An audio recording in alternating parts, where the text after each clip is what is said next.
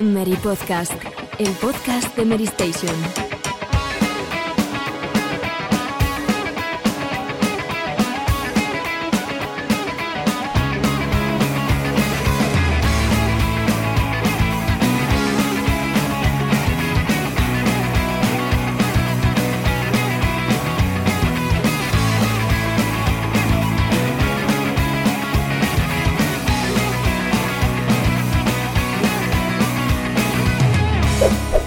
Hola a todos, bienvenidos de nuevo al Mary Podcast. No, no soy un fantasma, aunque se me vea blanco, pero es que estoy.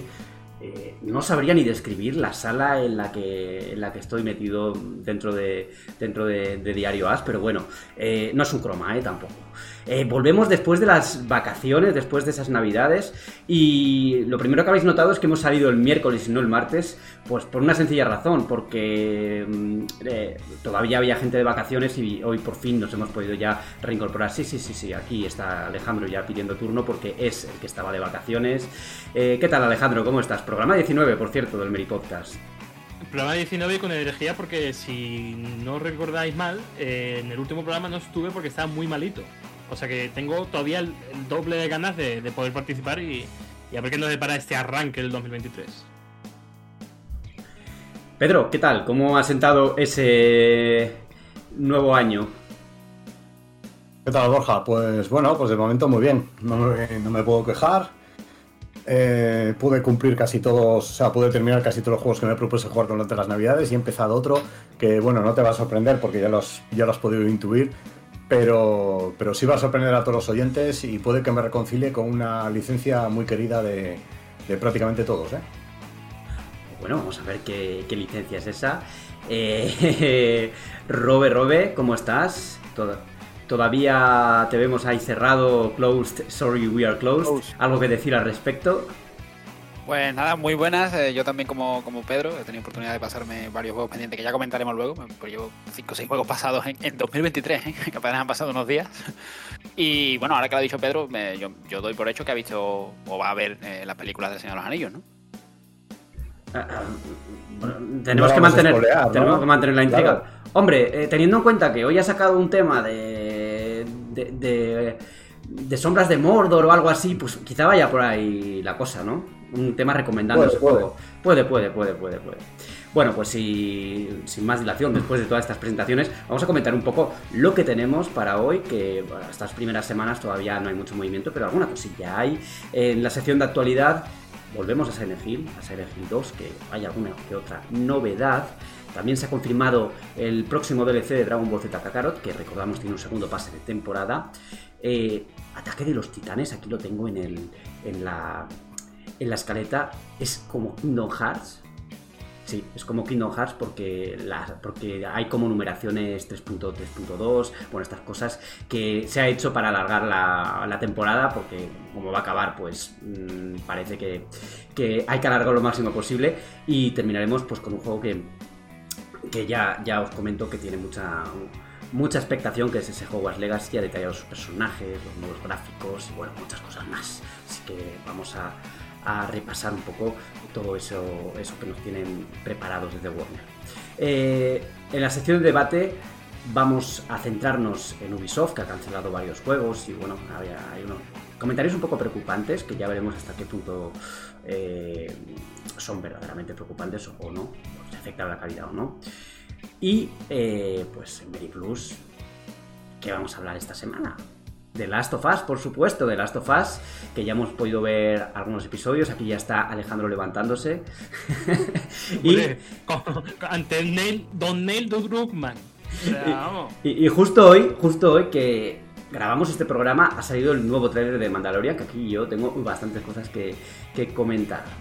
Eh, os, daréis, os- os daréis cuenta de que no vamos a hacer la sección de los juegos de esta semana, porque no nos ha dado tiempo a aterrizar todavía, pero ya os adelantamos que la semana que viene volverá pues con toda con todos los temas fuertes que, que tenemos ya preparados.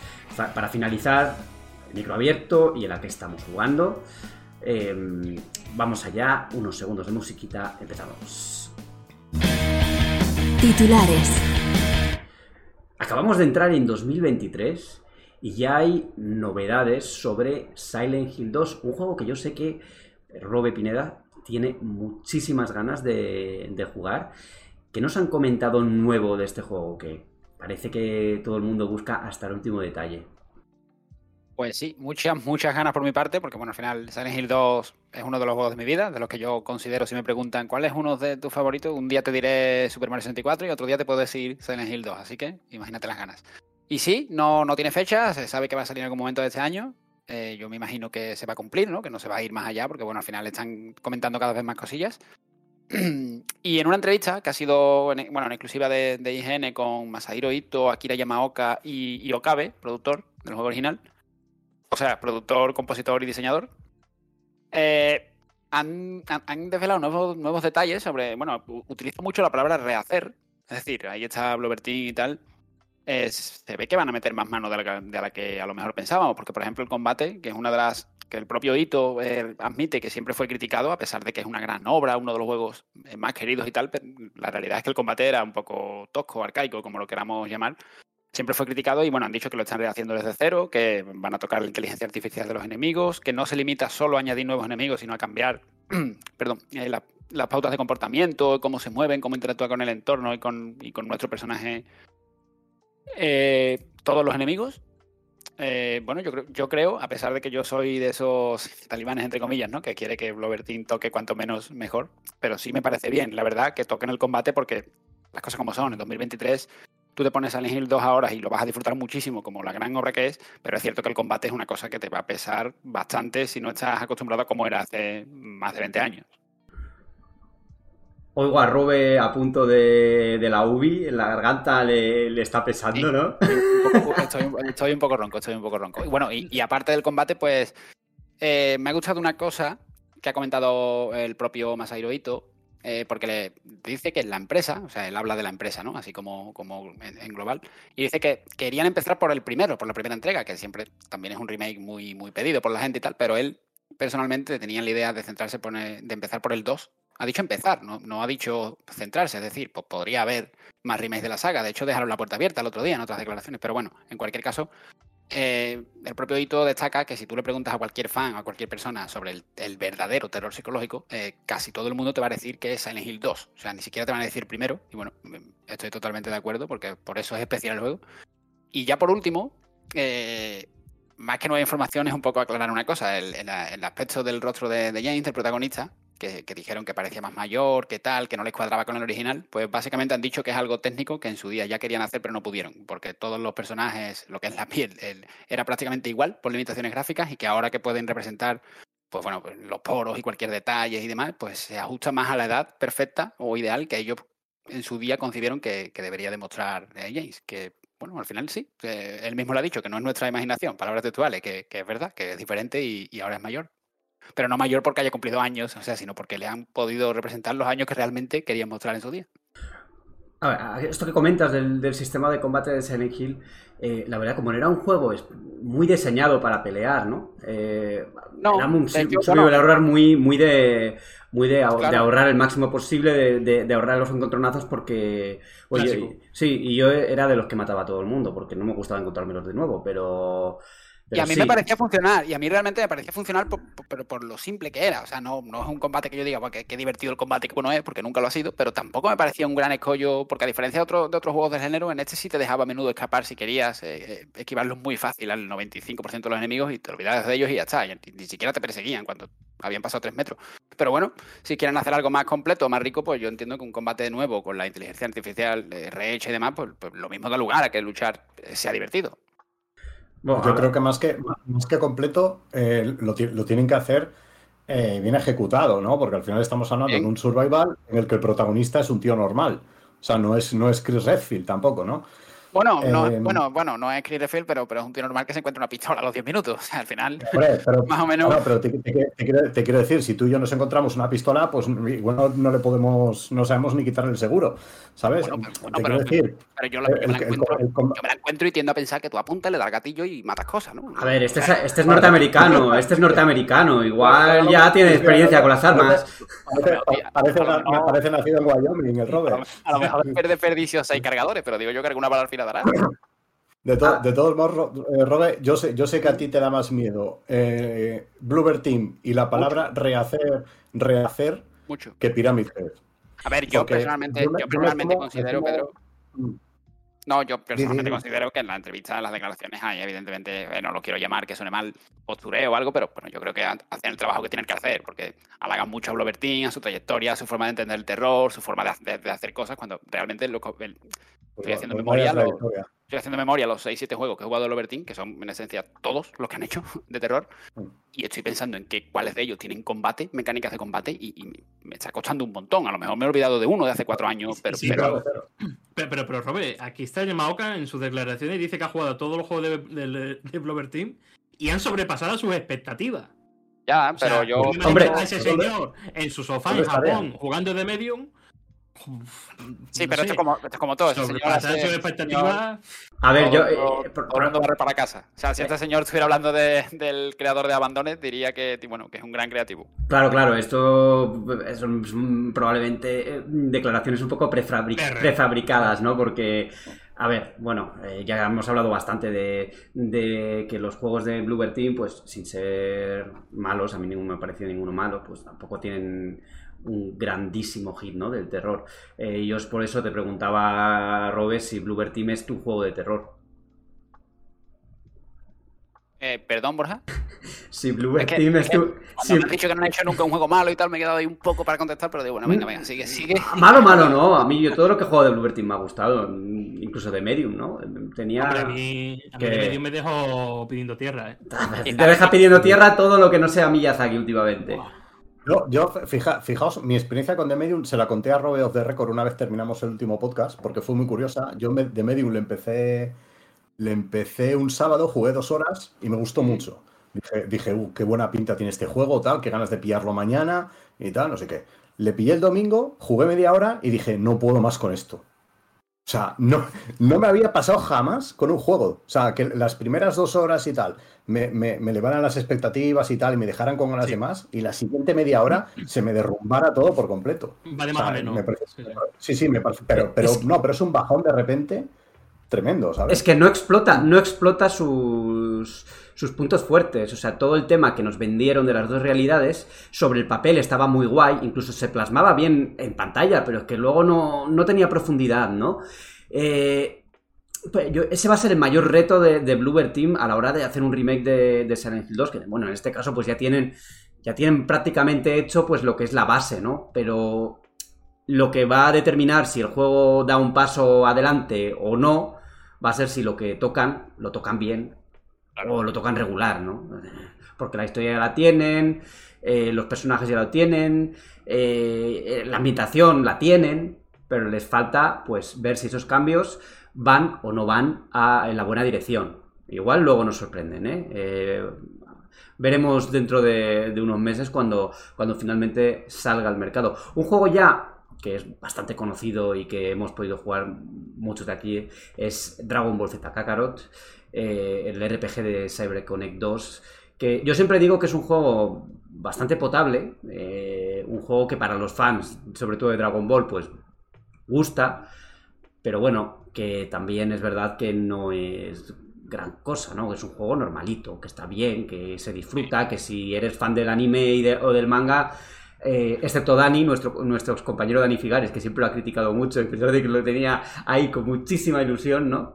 Pero porque yo creo que le pesa un poco el tema de, de que es muy, muy convencional, ¿no? Del género, muy de otro tiempo, voy a decir. Pero a lo que iba, eh, nuevo DLC, nuevo pase de temporada, el primer juego, el primer, la primera expansión del pase de temporada es Bardock, el DLC de- del padre de Son Goku, pero se acaba de anunciar el siguiente y va a explorar un momento de la historia de Dragon Ball que no hemos visto los juegos precisamente. Eh, Pedro, coméntanos un poquito Bueno. de qué va esto, porque todavía bueno, no sabe mucho, más allá de la ambientación.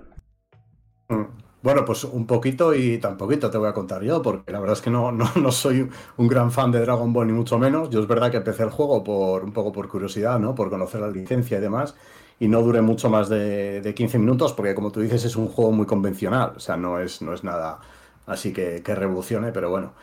Eh, pues sí, recién salido el DLC de Bardock. Lo próximo que vamos a ver en este, en este pase de temporada es una segunda expansión que, que nosotros hemos titulado como lucha a muerte entre Goku y Piccolo Jr., ¿no? O sea, la gente que, que siga la serie, pues, pues conocerá un poco de, de, qué va este tema. Pero a mí una cosa que me, que me, ha llamado siempre mucho la atención es los juegos de Dragon Ball, la cantidad de, de contenidos adicionales que tienen y por el pico que te acaban saliendo. Yo sé que esto que, voy a decir es muy off topic total, pero me llamó la atención ya en Navidad cuando, cuando vi tirado de precio Dragon Ball Fighters en, en, en Steam y, y, en el apartado del contenido adicional para el juego superaba los 100 euros. Pero, pero es que he mirado eh, Dragon Ball Xenoverse 2, que es un juego que, que bueno, ya tiene 7 eh, años. Para el, que, para el que no ha dejado de salir contenido, es verdad, ¿no? Y el que lo tenga, pues estará encantado porque, vamos, es un juego, pues, prácticamente inabarcable. Pero el contenido adicional de, de Xenoverse 2 alcanza los 266 euros.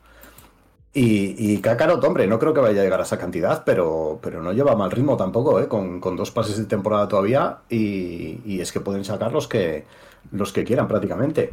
no sé yo si los, los, los, fa, los, fans que les gustan mucho las figuras de 500 euros y 600 euros, pues están dispuestos a pagarlo, pero, pero ojo, ¿eh? Hombre, a mí. Eso es para el fan, del, del que tiene un busto de, de, Goku y Piccolo Jr. en su lavabo. No, pero a mí no me, a mí no me parece no me parece mal en el sentido de que son juegos que tienen muchísima progresión. O sea, por ejemplo, Xenoverse, hablar de Xenoverse, es un juego que lleva en el mercado desde 2016 y siguen lanzando contenido, ¿no?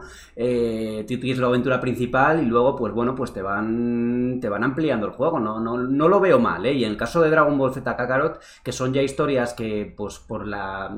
por cuando están eh, ambientadas, pues igual no encajan dentro del juego principal, me parece que está guay, porque esta segunda temporada, esta segunda temporada, bueno, segundo pase de temporada, quiero decir, de Kakarot, va a tener tres historias nuevas. Eh, la de Bardock eh, está ambientada pues en la época en la que Freezer destruye a los Saiyans, o sea, es como, está basado en un capítulo especial de, del anime, y no encaja dentro de, del juego principal, pues porque porque no es el personaje principal ni nada. Y lo de. Eh, el, el, lo de Piccolo que, que, que, hemos comentado ahora es, en la, es el último arco de Dragon Ball, de Dragon Ball normal, no de Dragon Ball, no, no de Dragon Ball Z, de Dragon Ball normal. O sea, es cuando Goku es claro. ya adolescente, bueno, o adulto, la primera. O sea, precuela. Prim sí, es antes de. Es antes de Dragon Ball Z. Antes de. Antes, el caso de Bardock también, o sea, están tirando por ahí porque, bueno, Z ya la han explotado, bueno, Z es que va luego. Y a mí sí que, yo sí que creo que pueden seguir tirando y que lo, que decía Pedro de los 200 es brutal. No, no, no, sé la cifra, pero sí creo que puede extenderse bastante si quieren, ¿eh? Porque si el juego sigue teniendo ritmo, los fans son como son, muy, muy fieles y tal. Ahora le han metido el torneo este, pero es que de, de, de, de distintos arcos de Dragon Ball antes de ser Z, eh, hay 20 cosas más que podías meter. Claro, claro. Este, este, arco quizás es el que más encaja dentro de lo que es Dragon Ball Z Kakarot, porque eh, sin ser Z todavía, ya es el Goku adulto, ya es un torneo de las artes marciales, eh, el primer gran, otro de los grandes villanos, que bueno, que no es villano luego, pero bueno, Piccolo Jr., eh, que va a luchar pues con, contra Goku en un combate de estos muy espectaculares. Eh, lo que no introducen pues es el arco anterior, que era ya con Goku todavía niño, un poquito más mayor, contra el rey de los demonios, que es el que es el padre de, de Piccolo, porque al morir pues expulsa un huevo. O no, me van a decir que, que spoileo. Bueno, vaya no, spoiler, macho, no me fastidies. Vaya, vaya. Si me, estoy, si me estoy yo viendo el arco de Z yo a Borja no yo, lo hacía tan. Está conmigo con Salva hoy o algo, porque yo, yo, no lo hacía tan. Hombre, a mí me ha gustado Dragon Ball siempre y tengo los manga y soy relativamente fan, pero bueno, el nivel de Salva no, evidentemente. lo que sí sé distinguir es entre Goku y Broly, algo que Alejandro Castillo hasta hace poco. Mmm, pues no tenía las herramientas para, para, para, para distinguirlos. Pero bueno, por lo menos ahora conozco a Raditz. Y te digo una cosa, Kakarot, el juego, elimina mucho relleno del anime. Pues, y bueno, pero, te, pero, es que pero, el anime... pero lo, para metértelo a los mandos, recogiendo tomate, por eso la S. Sí, pero prefiero, prefiero recoger tomate que ver miradas de Rassi y Piccolo durante 10 minutos. Me parece que están ahí en el salvaje oeste. No sé yo. Oye, entre, entre esto y el artículo de opinión que sacó el sábado o el domingo de Breath of the Wild, yo no sé si Borja es el nuevo alter ego de Salva, aparte de Franchuzas, ¿eh? A ver, en realidad esto se puede ver desde dos puntos de vista, porque yo escribí que había dejado Zelda Breath of the Wild dos veces, y esto aquí en Mary Station eh, es inconcebible. O sea, me he ganado el despido solo por reconocerlo, ¿no? en fin, eh, ya sabéis, el segundo DLC no se sabe ni cuándo sale todavía. Ya sabéis, no se sabe, cada vez hablo peor. Bueno, eh, lo que comentaba, eh, no tiene fecha, ni siquiera se ha mostrado un tráiler, o sea, solo una silueta pues que deja bien claro que, que la ambientación va a ser la que es y luego habrá que ver a- hasta qué punto es la expansión, porque en la anterior pase de temporada la única expansión de verdad de historia fue la de Goku, la de Trunks del futuro, ¿no? Porque las anteriores eran unas expansiones pues muy muy reguleras. Sí. Muy reguleras, un contenido muy irregular.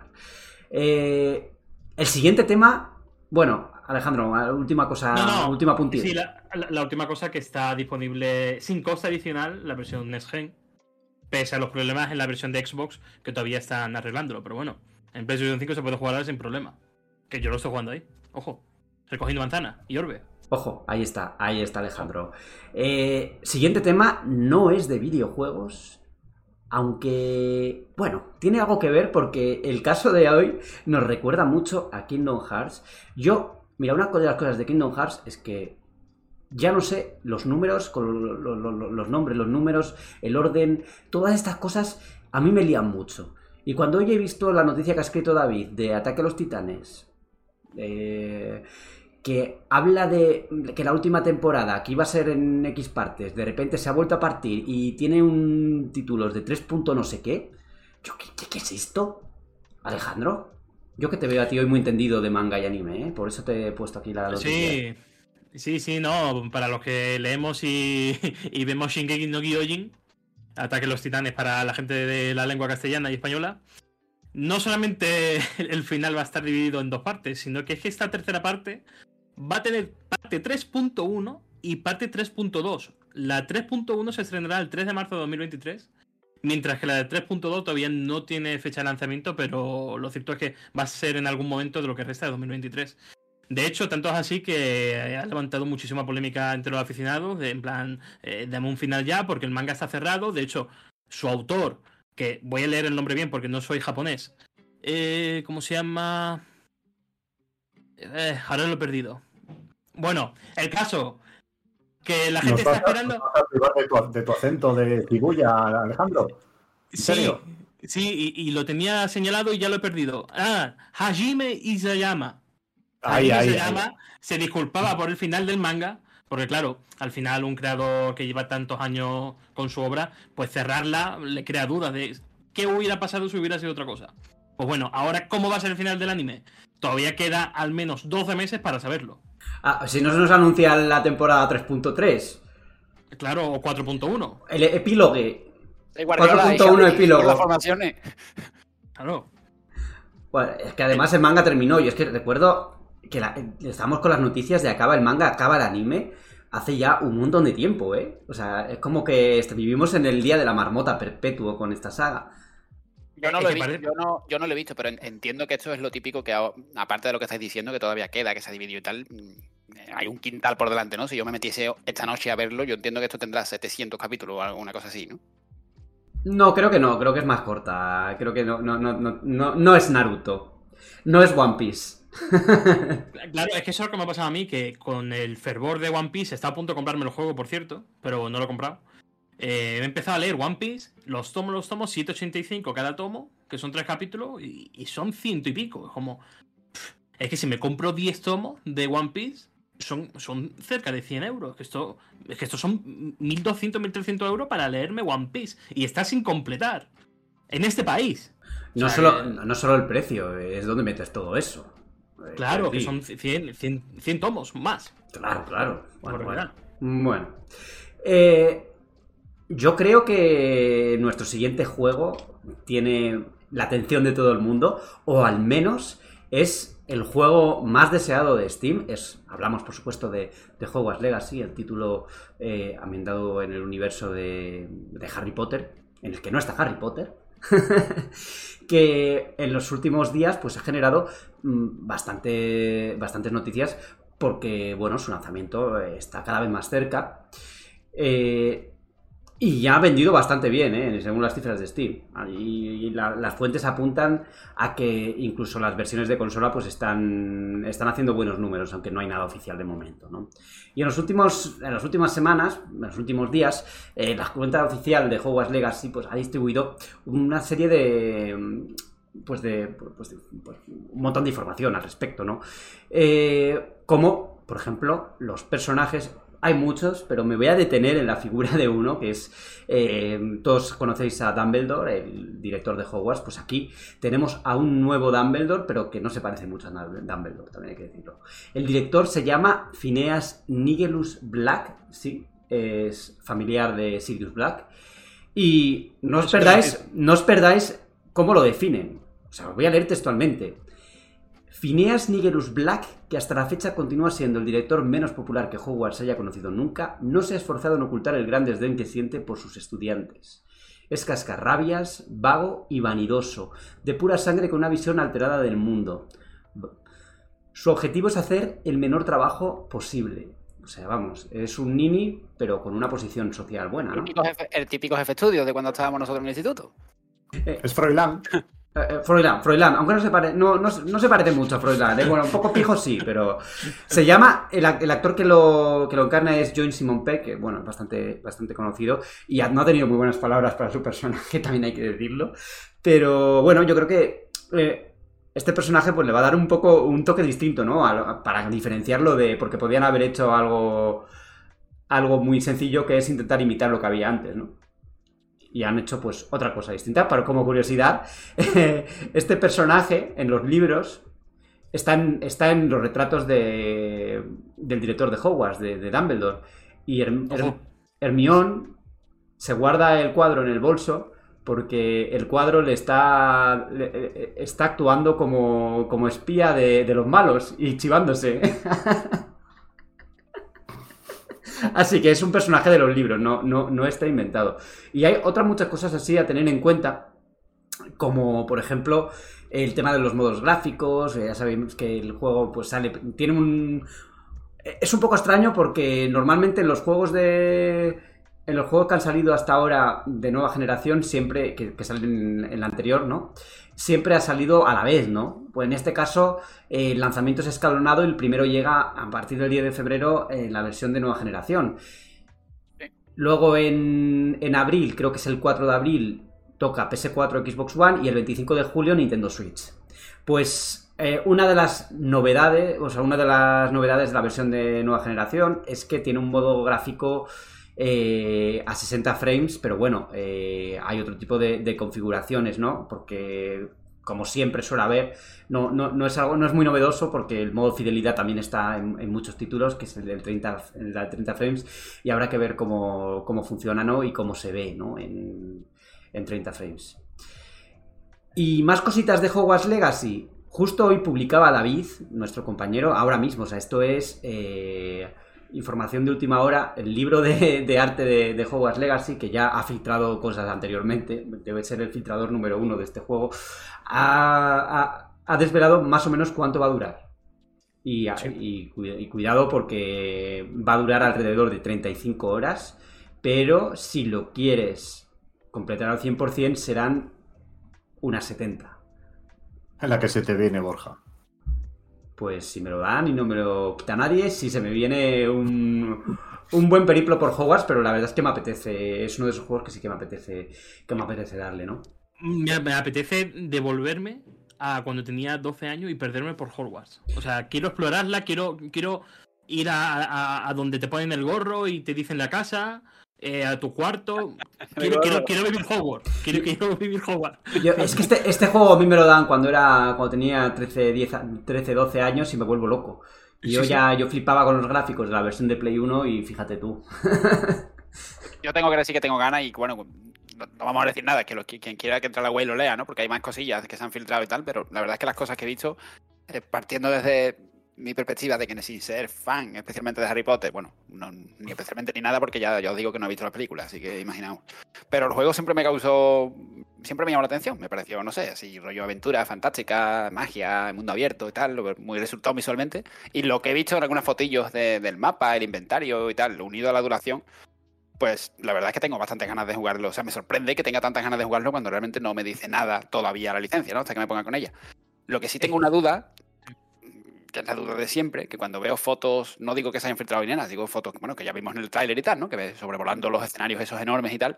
Eh, quiero saber en esos, en esos escenarios qué es lo que va a haber, porque a lo lejos se ven en algunas ruinas, partes como de un castillo, de, de esto, de tal, de edificaciones y tal. Y, no sé, quiero saber si más allá de Hogwarts, que me imagino que va a ser eh, el epicentro donde va a estar todo concentrado, si ese mundo abierto me va a dar algo o, va a ser un descampado, es la duda que tengo.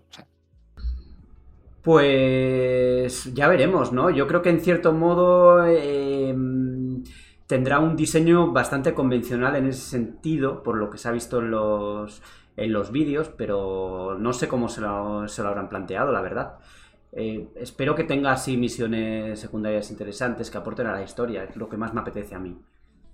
A mí lo que me parece interesante es que hay vida más allá de Hogwarts. Eh, en- hay algunas imágenes donde se ven los mapas de los poblados cercanos y, y son poblados de, de interiores, de derroches, de tiendas, de mercaderes, de NPCs. O sea, que alguno piensa, "Mm, esto va a seguir la estructura de Shadow Wars o Shadow Mordor en cuanto al mapa. Y yo creo que no, yo creo que va a seguir algo más tradicional de, en cuanto a sandbox, pero con mazmorra, mini mazmorra, con, bueno, con un poco de percibir un poco la vida del mundo mágico, ¿no? Y combatir mucho, porque es que Sí. Aquí pasa una cosa muy extraña, que a mí me chocó cuando lo leí por primera vez, y es que se pueden utilizar hechizos, hechizos de tortura, eh, hechizos de muerte, aquí se muere la gente, o sea, no, como, como muy raro, teniendo en cuenta que eres un estudiante, ¿no? De, de Hogwarts, o sea, un estudiante lanzando maldiciones ahí mm, de tortura, pues queda un poco, un poco extraño, pero bueno, será interesante ver a, ver hasta dónde llegan, ¿no? En ese sentido. Y por lo demás, pues eh, creo que tendremos bastante tiempo de charlar sobre este juego. Por supuesto, cuando lo analicemos tendremos un programa especial, bueno, pues programa especial, que hablaremos largo y tendido de... Programa juego. especial, Borja, Borja, no, no, no, no, no os asustes. Programa, programa especial te refieres su, su propia sección en un programa convencional, ¿no? Tres horas de Hogwarts. O, o spin-off de, de tres horas de Hogwarts Legacy. Mira, si hemos tenido eh, tantas horas de Elden Ring y tantas horas de, de Pokémon, yo quiero resarcirme este año y vamos a hablar de cosas... exten- Pri- de forma primera, vez que, extensa. primera vez que salen nombrados en 2023 y eres tú, ¿eh? Oye, Borja, tú eres de. Gryffindor, ¿no? Siempre, Sí, ¿no? siempre, claro. Claro. Es que ser, ser de otro es de Parguela. o sea, A ver, yo, la ser- yo Slytherin no. eh, luego, No, no. Hufflepuff siempre ha sido Tiene su como... punto, ¿eh? Pero es como los tontitos, ¿no? ¿no? Siempre he tenido esto. Joder. ¿no? No, pero son inteligentes, tal. No, esos son Ravenclaw. aquí hay que elegir, entiendo también, ¿no? Sí, eh, creo que puedes, o sea, el, el sombrero seleccionador te selecciona, pero tú puedes elegir al final lo que te A mí esto me, me pilló un poco fuera y como no tengo Este de- referencia ninguna, digo, pero la que más pagué, ¿no?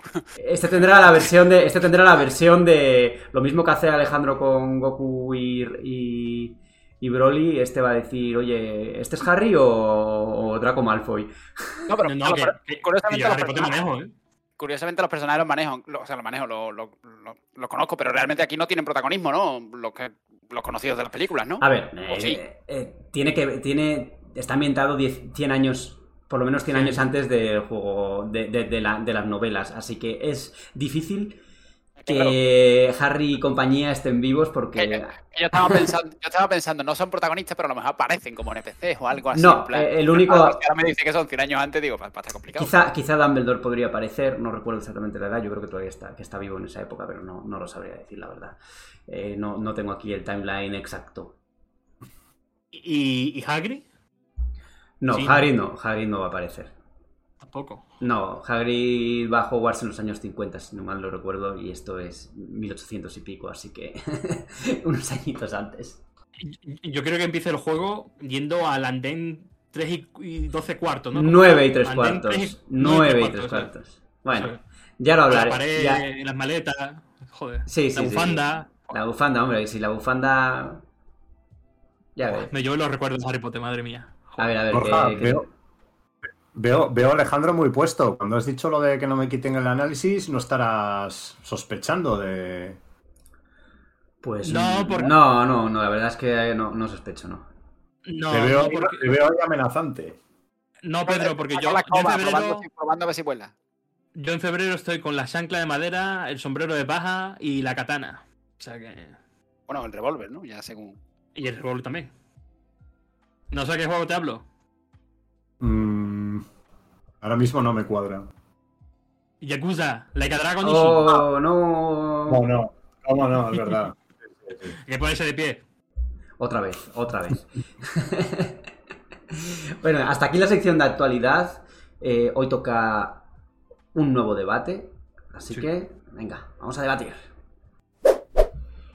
En Ubisoft bajan las aguas revueltas porque las últimas noticias que han aparecido al respecto, noticias oficiales, eh, apuntan a varias cancelaciones de tres juegos no anunciados y a problemas en el seno de la compañía pues a la hora de encontrar su modelo de juego, ¿no?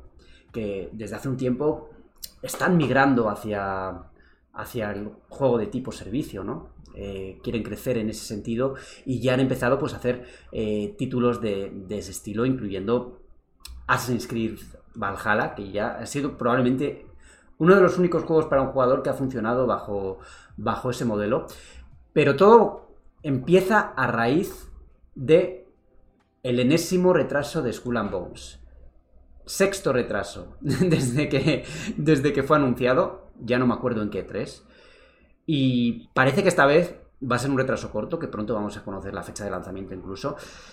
Pero quizás sea un poco el título que retrate junto a Beyond Good and Evil 2 la situación de que está viviendo un poco Ubisoft, una situación de, de cambio y de encontrar el hueco, ¿no? De encontrar el eh, a dónde se tiene que dirigir. ¿Qué está pasando en Ubisoft? ¿Qué creéis que, que- que- ¿Cuál creéis que va a ser el futuro cercano de, los juegos de Ubisoft? Porque es curioso, ¿no? Eh, antes de, que de, de dejaros hablar, me parece curioso que, que precisamente en toda esa vorágine de juegos como servicio, grandes, bla, bla, bla, bla, de esa transición, ¿no? De repente te aparezca Assassin's Creed Mirage, que es todo lo contrario. Un juego pequeño, una experiencia más empacada, ¿no? Pero precisamente por lo que. Por lo menos la Ubisoft con la que yo he crecido. Una Ubisoft centrada en juego para un solo jugador, con empaque, historia, eh, de géneros variopintos. Y, y- de aquí a seis años, con el auge del free to play, de. eh, sobre todo el juego móvil, eh, estos juegos servicios que ahora están en alza en los últimos 3-4 años, parece que han perdido un poco la identidad, el rumbo. No saber mm, si agarrarse a la moda de turno o seguir haciendo lo que saben hacer. Y por lo menos tanto Assassin's Creed Mirage como el remake de Splinter Cell, eh, espero que funcionen porque es como la vuelta a la Ubisoft que yo quería, o por lo menos la que a mí me gustaba y, y- y reconocía.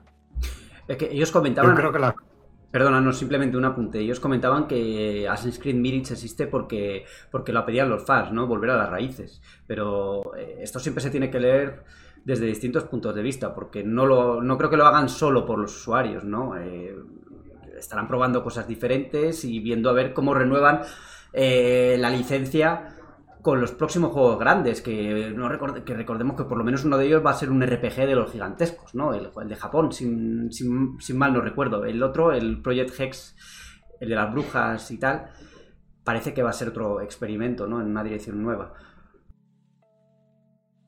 Y- Yo creo que la- la- Sí, sí. la clave, la clave un poco es lo que, lo que ha dicho antes Alejandro, ¿no? Ubisoft ha dejado de ser Ubisoft. Eh, yo recuerdo, pues eso, ¿no? Lo que dice él un poco, la, la época hace, hace no tanto, hace 6, 7 años, Ubisoft era una compañía que te sacaba su Assassin's Creed anual, eh, pero aparte de eso te sacaba también pues, pues eh, nuevas IPs, te sacaba juegos para un jugador como podían ser los Far Cry, etcétera, que también eran superventas garantizados, pero era una compañía que también arriesgaba mucho. Arriesgó en su momento con The Division, le salió bien la jugada. eh, arriesgó con For Honor, que yo no sé cómo habrá ido el tema de, de- de jugadores y tal, pero es un juego al que Ubisoft ha dado soporte durante mucho tiempo. Ha arriesgado con juegos de, de deportes extremos, que no es un género que hoy en día, digamos que esté en Sí, pero, pero Pedro, al final todo hemos, lo que. hemos perdido a Pedro, creo, ¿no? Sí, Pedro, Pedro, te hemos perdido. Termina la, la argumentación porque no te, no te hemos oído, se ha cortado. ¿Está Pedro? Habíamos dejado Sí, más, más o menos por donde dices lo de que también deportes extremos y tal. Más o menos Eso ahí te ha cortado. Eso, eso. Sí, no, eso básicamente no era una compañía que, que- que también arriesgaba y demás, pero yo creo que de, de un de hace dos años para acá, yo creo que han querido seguir la corriente un poco de lo que se lleva con aquel Battle Royale que salió Hyper Escape, me parece que se llamaba, que, que salió free to play, se pegó, se pegó el batacazo como era de esperar. Roller Champions también, otro juego que mm, también era arriesgado, pero que estamos yo creo en un momento de la industria muy diferente al de hace 7-8 años y en el que ya no cabe tanto riesgo con, en compañías un poco del calibre de Ubisoft, ¿no? O al menos del calibre del que era antes Ubisoft. Y, es que, Pedro, ha cambiado un poco la tendencia también en el sentido de que Ubisoft hasta ahora, incluso cuando no le funcionaba algún juego, el caso de For Honor es ejemplo un poco de ello, ¿no? Que, o Rainbow Six cuando empezó, ¿no?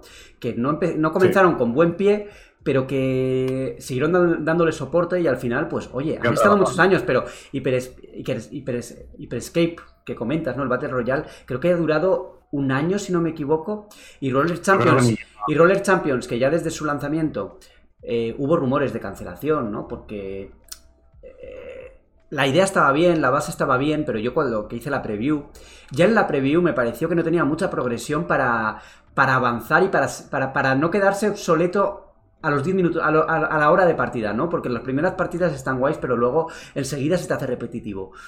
Y creo que en este caso les pesa un poco el modelo de, el modelo de negocio, que no hayan sabido o no hayan podido ampliar el juego con características eh, que, te mantengan ¿no? en el juego.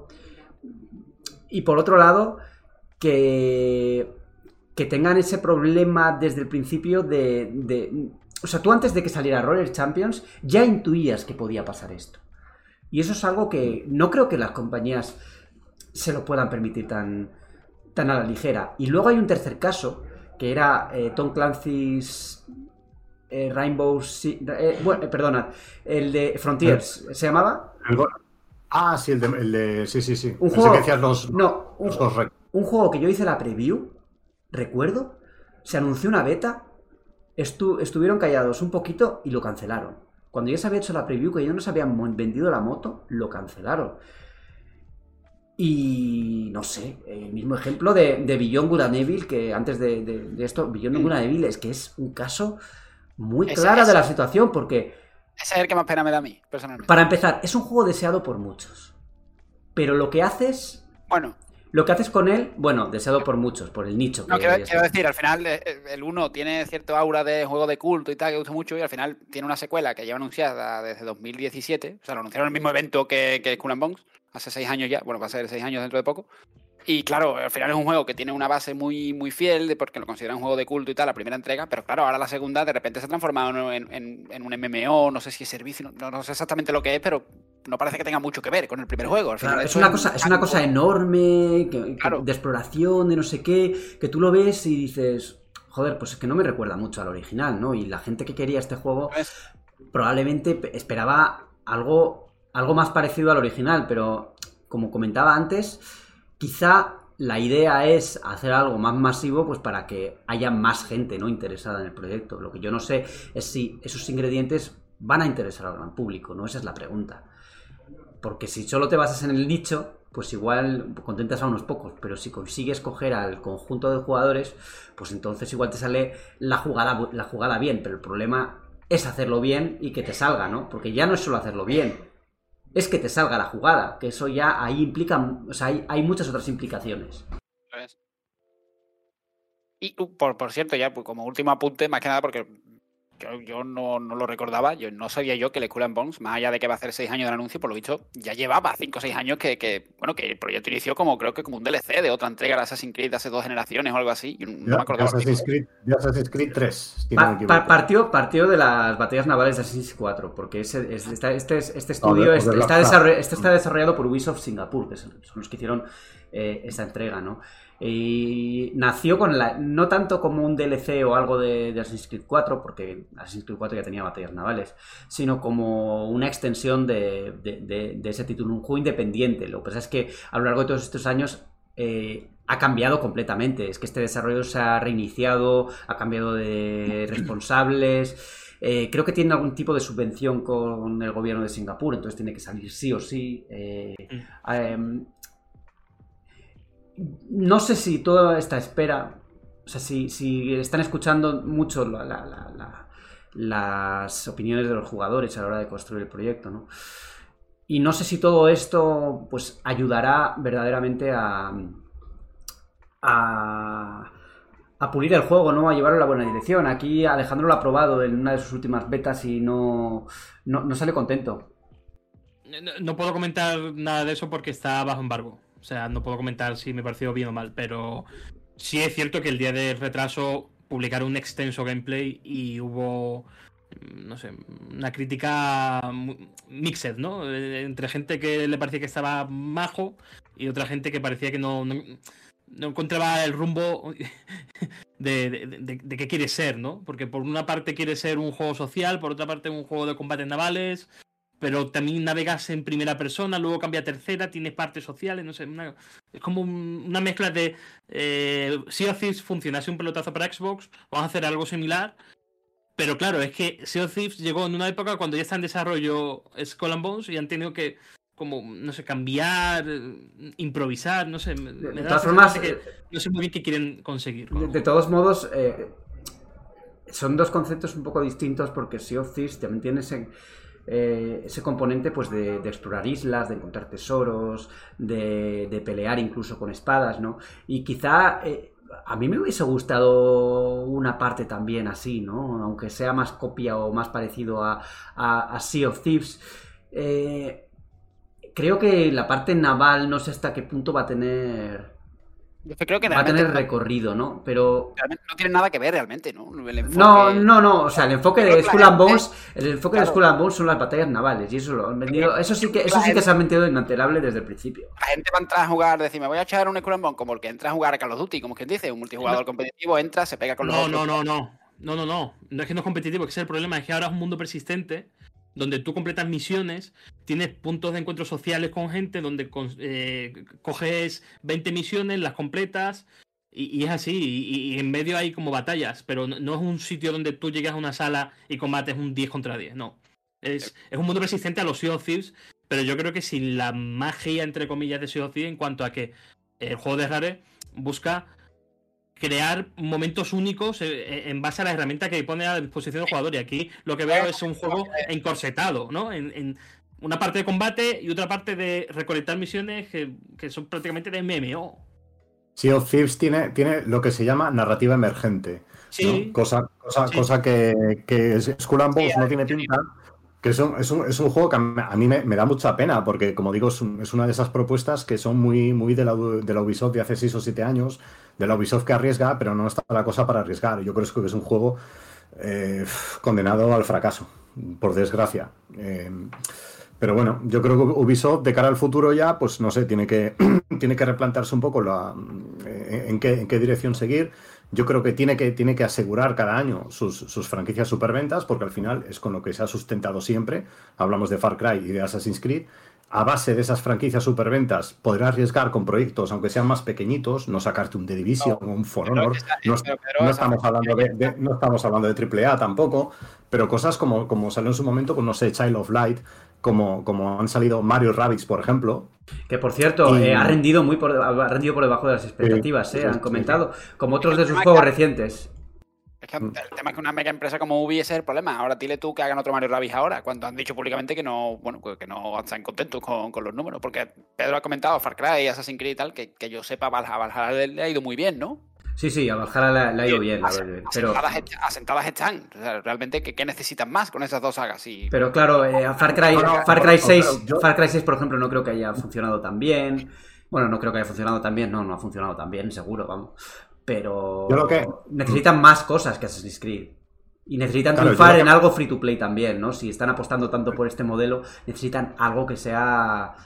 Pues que, pues, pues que funcione, ¿no? Y en el caso de Skull and Bones, ya que antes para terminar un poco esto, eh, hay que recordar que es que es un juego que viene, que, que se compra en tienda, no es un free to play, eh, vas a pagar tus No, vas- 80 euros o lo que sea, ¿no? Porque no está a precio reducido, si no me equivoco.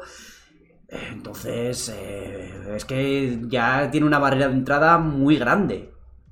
Bastante mal el, el psico- eh, 70, 80, lo- bueno, da igual lo que cueste, precio completo tal como un juego normal y corriente, detrás de estos años, las dudas, los retrasos, la, la temática incluso, parece, ¿eh? tampoco creo que atraiga demasiada gente masiva eh, esa temática, como si puede hacer por ejemplo Far Cry, ¿no? Que al final la gente, mu- mucha gente desde fuera lo ve como un GTA, entre comillas.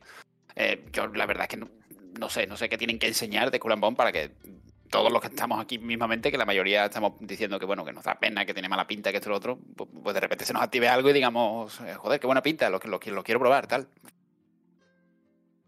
Tiene la oportunidad con The Division Heartland, que sigue el desarrollo todavía en el aire. Que bueno, que es la, el intento free to play de, llevar The Division pues, a, a, toda la plataforma posible. Y también, de hecho, hay un free to play. Bueno, no sé si es free to play, pero al menos sí que hay un port eh, en base a contenido original del primer The Division que va a llegar a dispositivos Android e iOS. O sea que a lo mejor con The Division sí que se pueden sostener un poco. Rainbow Six Siege sigue rindiendo bien a nivel competitivo con esas microtransacciones, ese, esa presencia en entornos de eSports. Y, y, bueno, a Y- ver cómo rinde el remake de Splinter Cell. Y no, hablamos, y no hemos hablado de Extraction también. Que es que. Hostias. Tampoco ha funcionado, ¿no? Me había olvidado de él ya. Y eso que tuvimos aquí una época, Alejandro y yo, que jugamos, bueno, estuvimos unos Es días que no está mal. A No, mí no, me gustó, cansa, ¿eh? A mí me gustó. Cansa, al, al final te cansas, pero, pero oye, la, la idea estaba bastante bien. No, Sí. Era un juego divertido. Sus, sus 40-50 horas en comparativo te lo echa, vamos, te lo bebes como el agua, pero el problema es que es, es lo que es. Que es que era un complemento de Rainbow Six Siege y lo han convertido en un juego único e individual. Bueno, Luego, siguiendo un poco con el, el tema de, de las polémicas dentro de Ubisoft, bueno, que ya sabéis que ha sido un año, el año estos años pues han, tenido muchísimas polémicas por el tema del acoso, que bueno, despidieron a, varias personas de- del equipo, se habló de crear un eh, pues un comité o una persona responsable para velar pues, por- porque todo esto se respetase.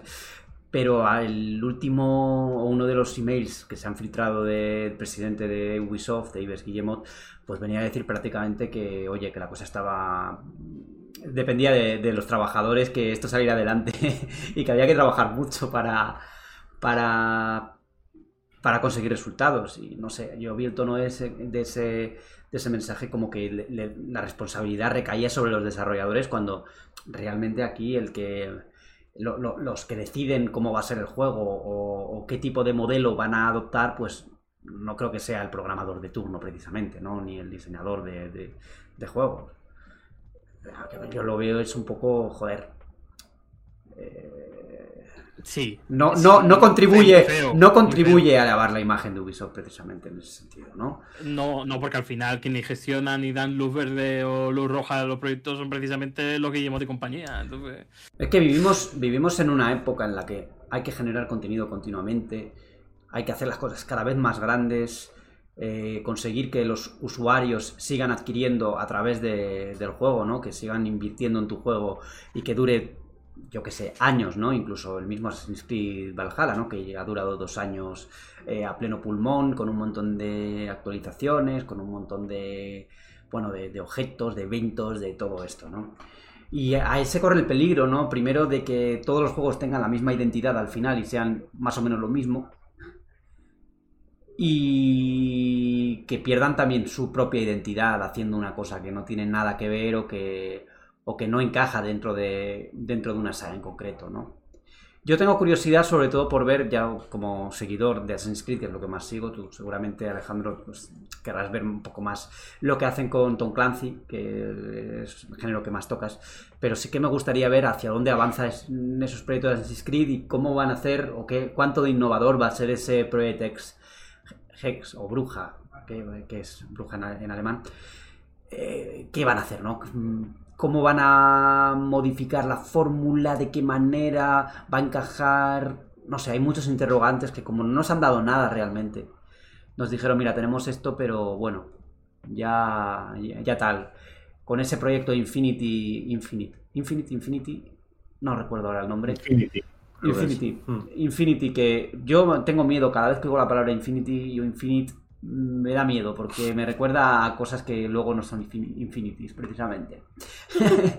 Eh, quiero ver cómo lo integran, por lo que se habló, ¿no? Y los detalles que han dado, va a ser como una especie de hub de- donde vas a poder acceder a, pues, a todos estos juegos que van a ser juegos como, como lo eran antes, ¿no? Más que, más que otra cosa.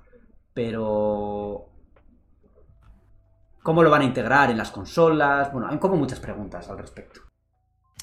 Sí, bueno, no sé si recordaréis eh, en Assassin's Creed Unity, eh, los primer- la primera media hora cuando juegas ese prólogo en otra época, y luego das el salto a una pantalla de una consola que se llama Helix o, o algo así, en donde aparecían imágenes de varias etapas de la historia, pero desde el punto de vista de Assassin's Creed. Y es un poco como algunos fans decíamos, joder, pues esto es el camino, ¿no? Un, un hub donde tener varias experiencias de Assassin's Creed y poder saltar de, desde el medievo hasta la Grecia de Odyssey y tal. Pues a mí eso, a mí el concepto me atrae. Otra cosa es cómo lo ejecuten, que a saber, pero sobre el papel a mí me atrae. Y también es que hay ganas de probar, después de tanta turra que ha dado la gente con el Assassin's de, de Japón, pues ya, ya, ya apetece, ¿no? Por fin tenerlo, ya... eh, aunque me ha gustado que no sea como, como Ghost of Tsushima, ¿no? Que no esté, o que parezca que no vaya a estar enfocado tanto en los samuráis como en, en- en los ninja, que Sí. yo creo que esto le puede dar un toque distinto. eh, y a ver cómo. Además que viene muy bien, ¿no? Encaja mucho el rollo. El rollo ninja con el concepto de sigilo de Assassin's Creed. Yo de verdad lo que le pido. Shinobi, ¿no? Sí, Es el Shinobi, ¿no? Shinobi es ninja en. Eso es, Sí, Shinobi, eso es. sí, los Shinobi. Eh, yo lo que le pido a estos juegos es que por favor ya pues diseñen un poco o, o le tengan un poco más en cuenta la inteligencia artificial. Ese es el mayor salto que creo que, que podría dar Assassin's Creed, que, que a día de hoy sigue, bueno, no solo Assassin's Creed, o sea, todos los juegos de Ubisoft pues eh, tienen bastantes problemas con respecto a la, a la inteligencia artificial.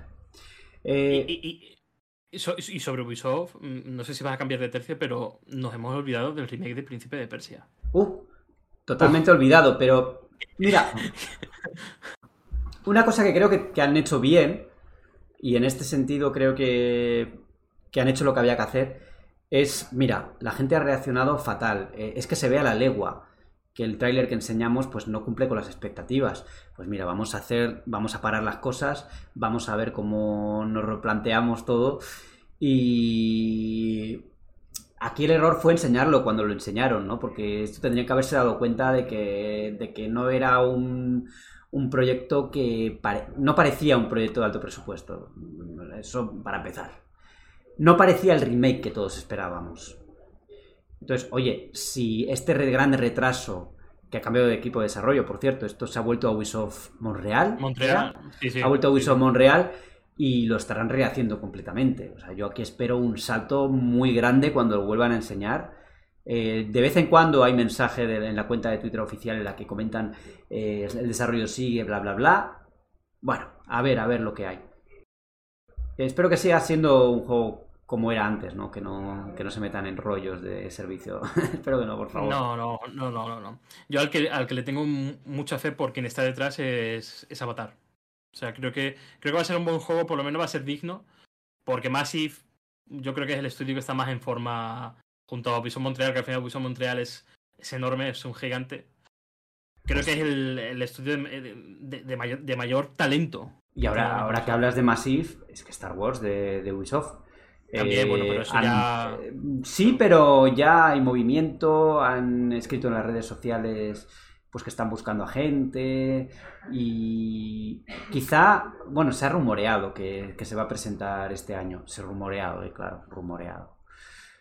Ya veremos, ya veremos. Yo le tengo ganas. Lo que pasa es que no me ha gustado tanto. O sea, yo- esto siempre desde el terreno de la, de la especulación o de la filtración, ¿no?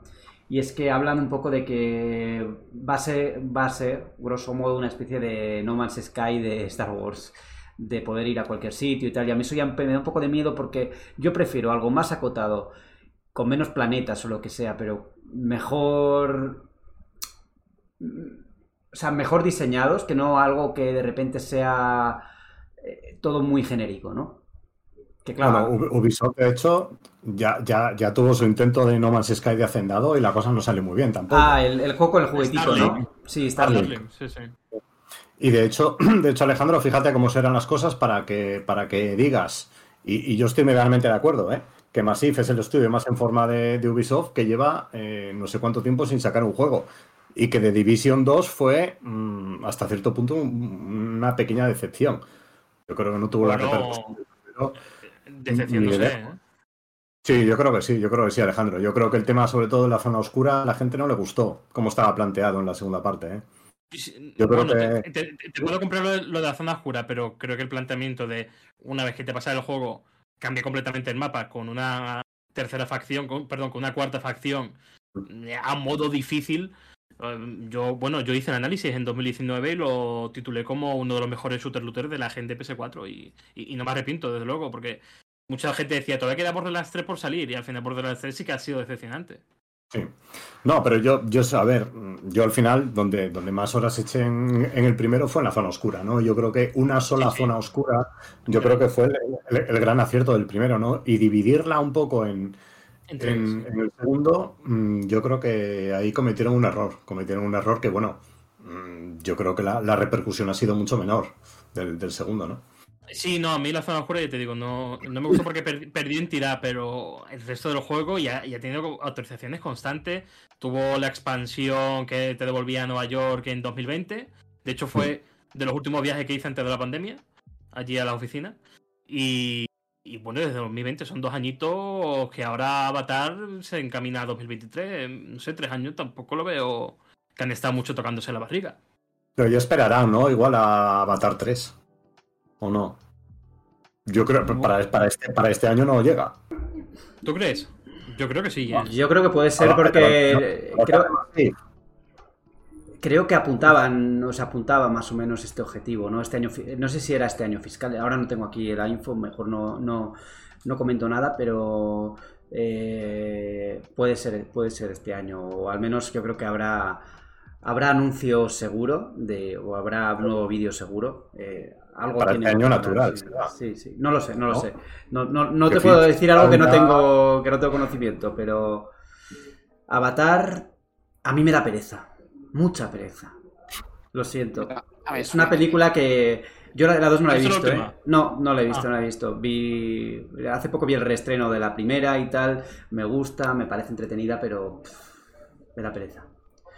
Pero yo creo que el universo es atractivo para hacer un videojuego. Sí, el universo sí, es que es todo muy bonito y bueno, muy bonito, pero muy muy violento también, ¿eh? Sí, salvaje. Sí, sí, sí. A ver, a ver lo que, lo que nos tienen preparados. Eh, Sí, sí. ¿Alguna cosita más que comentar sobre Ubisoft o nos vamos ya a Mary Plus? ¿Mary Plus? ¿A la de una? ¿A la de dos? Ya. Mary. Que, ojalá, que ojalá el sello Tom Clancy vuelva al brillo de la época de la PS3, Xbox 360, PlayStation 1 también. Bueno, mensaje positivo para terminar el debate. HBO Max acaba de estrenar, y estamos a principios de año, una de las series que seguramente eh, sea una de las, iba a decir de los GOTI, pero no sé cómo diría, cómo lo diríamos de las series, da igual. Soti. El SOTI, de, el SOTI de las series The Last of Us basado en el videojuego de Naughty Dog que, bueno, aquí ya hemos visto por lo menos todos el primer episodio. Yo he sido uno de los que he tenido la oportunidad de ver eh, casi toda la serie ya. Y vamos a compartir aquí un poco las experiencias, lo que nos ha parecido. Y yo creo que eh, una palabra que va a definir esta serie es, lo primero, la fidelidad y luego ya, pues con más palabras, el respeto a la obra original, ¿no? Que se entiende un poco más porque Neil Druckmann, el director creativo de- del juego guionista, pues ha estado muy, muy presente, ¿no? Alejandro ya se está levantando ante Neil Druckmann, yo también. me ha gustado, yo, si me permitís, voy a dar un poco mi visión general, lo que me ha parecido. Eh, yo creo que eh, este, esta serie ha sabido captar la esencia, que la esencia hablamos siempre mucho de, su, grado de, de lo etéreo que es, pero, pero creo que ves la serie y reconoces a los personajes y al juego, ¿no? Aunque lo, lo- lo protagonicen distintos actores, ¿no? Me parece también que es una serie que cuando amplía, lo hace bien, da contexto, construye mundo y construye a los personajes. Incluso, os voy a decir, hay algún personaje que está mejor construido que en el videojuego porque tiene más tiempo, ¿no? En pantalla. Eh, ese es mi resumen. Eh, una de las series que, más he disfrutado en los, últimos, en los últimos meses, sin duda. Sí, a mí, por no repetir, yo creo que la clave de, por lo menos de este primer capítulo, es como, por una parte, da más contexto a la pandemia, a la epidemia, y por otro lado, cómo reordena ciertos eventos sin pasar por alto algunos, o por lo menos el 90% de momentos clave de, de los juegos. Y me parece un acierto haberle dado más contexto a los luciérnagas, que en el juego mm, prácticamente el primer hay dos momentos en donde el jugador conecta con ello. Por una parte, el, ataque terrorista del coche, que se mantiene también en la serie. Y la segunda, ya cuando directamente ves a Nadine. Y aquí, sin embargo, en la serie sí que estamos ya eh, percibiendo cómo ve Ellie a los luciérnagas y cómo ve Joel a los luciérnagas. Me parece muy, muy atractivo. Incluso para el jugador. Oye, Alejandro, aparte de Nadine, eh, a, a Nathan Drake lo has visto también, ¿no? Yo no he dicho Nadine todavía, pero bueno. ¿Cómo que no? Acabas de decir, la frase anterior. Ah, sí, sí, es verdad, he dicho Nadine. y, lo dijiste, y lo dijiste ayer en otro sitio en el que escribiendo hablamos de la serie. Y sí, bueno, la jefa luciérnaga, que no es Nadine. Eh, Marlene, eso es. Y ya por último. interpretada, por cierto, interpretada, por cierto, por la misma actriz que en el juego, ¿eh? Por eso, por eso. Eh, un gran detalle. Pero quiero terminar mi legato hablando de, la figura de Neil Druckmann. Muchas veces hablamos en este Mary Podcast de, la figura de un tipo perdido en la jungla japonesa llamado Hidetaka Miyazaki. Y, y nos olvidamos de, Don Neil Druckmann, un, tío que todo lo que toca lo convierte en oro, que salta a la pequeña pantalla y también la revoluciona al nivel de los sopranos. Entonces, Oye, no muy fuerte, eh, a los niveles de soprano, dice. Me, genera dudas. ¿Qué, límites tiene este tipo? Eh, también es verdad, también es verdad que tiene al lado a Craig Massin, que al menos en el ámbito de las series es un tío muy bueno, ¿no?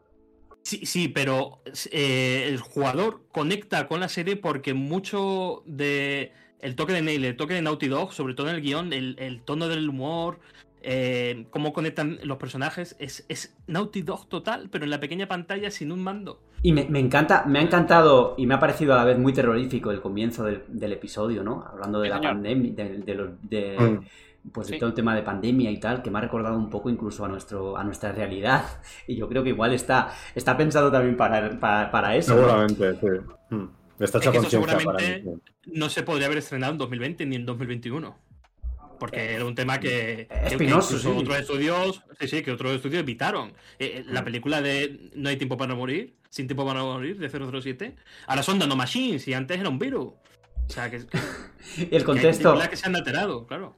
Luego está el contexto de la hija de, de, la hija de Joel, ¿no? Que aquí pues cobra una importancia mm, mayor que en el juego, porque creo que lo oía en alguna reflexión de, de Twitter eh, a lo largo de, de, bueno, hoy mismo me parece haberlo leído, que, claro, tú en el juego maneja, llegas a manejar a la chavala, a la niña, y entonces esa es la forma que tienes de conectar con, ella, pero para, para que el espectador conecte con un personaje, pues tiene que tener sus minutos de pantalla, tienes que comprender quién es, qué hace y al final qué le ocurre, ¿no?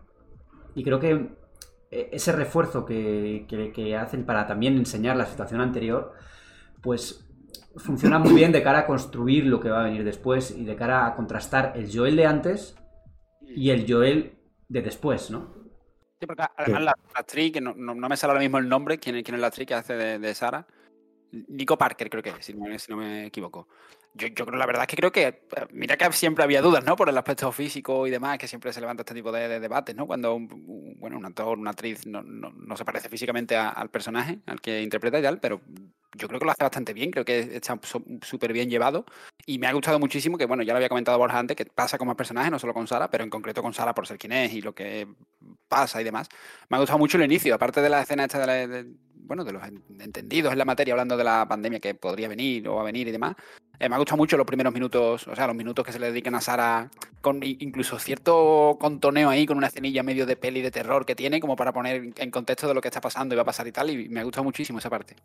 A mí, a mí también me gustó, me, gusta mucho la actuación de esa chica, porque, ah, a mí de hecho, cuando pasa lo que pasa, eh, a mí se me, se me, hizo un nudo en el estómago y se me puso la garganta aquí y tal, aun sabiendo que iba a pasar eso, ¿no? Y, consigues un poco que te, que te transmita también esa, esa ese, ese, cambio también que pega Joel, ¿no? De, de, de, esa escena concreta, porque la siguiente escena, ya 20 años después, es un cambio, es un cambio totalmente radical en él, ¿no? Es un Joel totalmente diferente y, que dicho sea de paso, a mí Pascal mm, me ha convencido. O sea, yo después de ver el tráiler, eh, Bella Ramsey me había convencido como Eli. No voy a decir que tuviera mis dudas con Pascal, pero, pero bueno, era con el que me quedaba un poquito más de tal. Y me ha, convencido completamente en este primer capítulo. ¿eh? Me, ha parecido, me ha parecido un Joel, sobre, todo en su papel de, de Joel roto y, ese Joel turbio que vemos en la segunda mitad del capítulo. Eh, totalmente convincente. Los dos actores hacen un gran papel, la verdad. O sea, tú te, Mm. estás convencido de, de que esta versión de Ellie y de, y de Joel son- es, es convincente y encaja perfectamente con lo que es el juego, ¿no? Tienen, Ellie tiene además... eh, es curioso porque es una, eh, la actriz, Bella Ramsey, tiene 19 años, pero encarna a una chica de 14 años. Y está bastante bien caracterizado porque parece, parece una niña, ¿verdad? Y además todos lo conoci- la conocimos en Juego de Tronos cuando era, pues, Lady Mormont era. No recuerdo el nombre. No da, igual, que tenía y era siempre una killer, ¿no? y aquí pues tiene una personalidad, ella pues al haber nacido ya en la época del apocalipsis, pues con todo la- lo, lo- lo- pues todo el bagaje detrás que tiene, ¿no? De ser huérfana, de etcétera, etcétera, pues le da un toque de personaje eh, muy interesante, sobre todo por cómo evoluciona luego con, con la relación con Joel, ¿no? Porque al principio ambos tienen una relación muy tirante que se va ablandando a medida que, que pasa el tiempo y que se van conociendo, ¿no? Sí, sí. Yo, quería decir algo, eh, porque, claro, como adaptación del videojuego, eh, yo creo que es la mejor y todos estamos de acuerdo, ¿no? Pero cuando se dice esta frase, hay algún listillo que dice que es muy fácil, porque el listón era muy bajo. Pues si el listón era muy bajo, con 30 años que lleva al medio, pues alguno tendría que haber sido bueno. Pero es que no, es que tiene que llegar Don Neil Druckmann para hacer una gran adaptación y eso tiene su mérito. O sea, no, es que el listón estuviera bajo, es que faltaba que alguien pusiera las cosas sobre Oh, la mesa. Claro, porque juegos buenos va a ser una adaptación que dice, oye, es que Claro. ya está hecho. La historia del juego ya era, tan buena que es difícil hacerlo mal. Pues coño, hay, hay 600 juegos, no te digo mejores que The Last of Us, pero, pero sí muy buenos de sagas y tal, que tienen adaptaciones y son, algunas son una mierda directamente. O sea que... Eh, eh, Es que precisamente con, con la calidad de The Last of Us como videojuego era muy fácil cagarla como una adaptación a la pequeña pantalla. Pero es que ha llegado Don Neil Druckmann y ha dicho, no, es que esto lo voy a convertir en la nueva imagen de HBO. Es que voy a convertir a Joel y Ellie a igual, a- al mismo trato que Los Sopranos, que la House of the Dragon, que, que Juego de Tronos. Eh, Es la- el tipo que llega, coge su licencia y la convierte en oro. A mí lo que... A mí, Oye, a mí lo poco- que... poco pero- te- Sí, perdona, Borja, poco, poco, poco se habla de una de las mejores entradillas de los últimos años de, de- en una serie El de opening. televisión con esa, con esa música de Gustavo Santaolalla, que yo, yo, siempre, yo siempre he dicho que un- un- lo bueno, un artista es realmente bueno cuando tú escuchas o ves una obra suya y sin saber que es de él, lo identificas con él. Y yo hace poco recuerdo que vi Brokeback Mountain otra vez y, sal- salió la banda, sonora, la banda sonora y tal, digo, digo, me suena mucho la de The Last of Us. Busqué quién, era- quién era el autor y justo.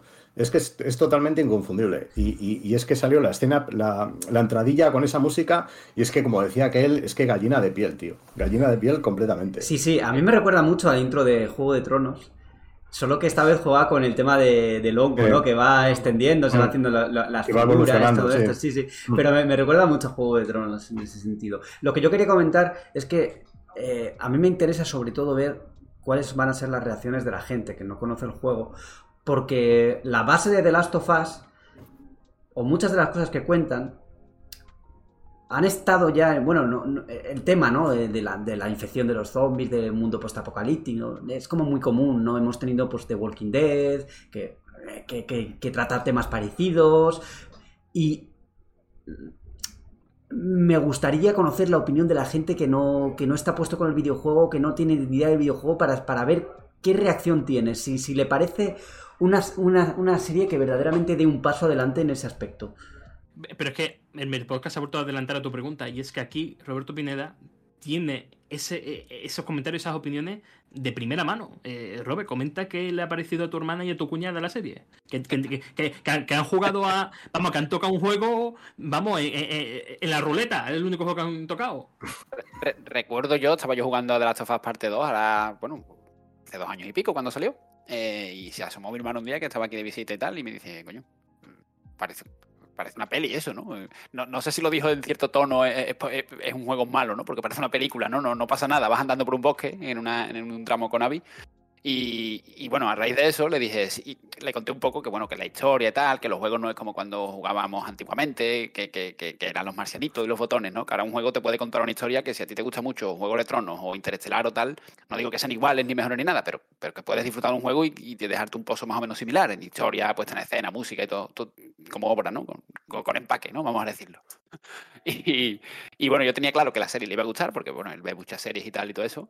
Y nada, desde que le enseñé el tráiler y tal, con hype por verla, eh, ayer en primera fila, por supuesto, eh, con su mujer, y, eso, pues, pues le ha encantado. Mm, Era lo justo lo que yo esperaba, y es que ya no, ya no me tengo que ir a un caso tan cercano, que lo veo en redes sociales hoy. O sea, la serie la han visto, si mal no, 4,7 millones de personas han visto la serie.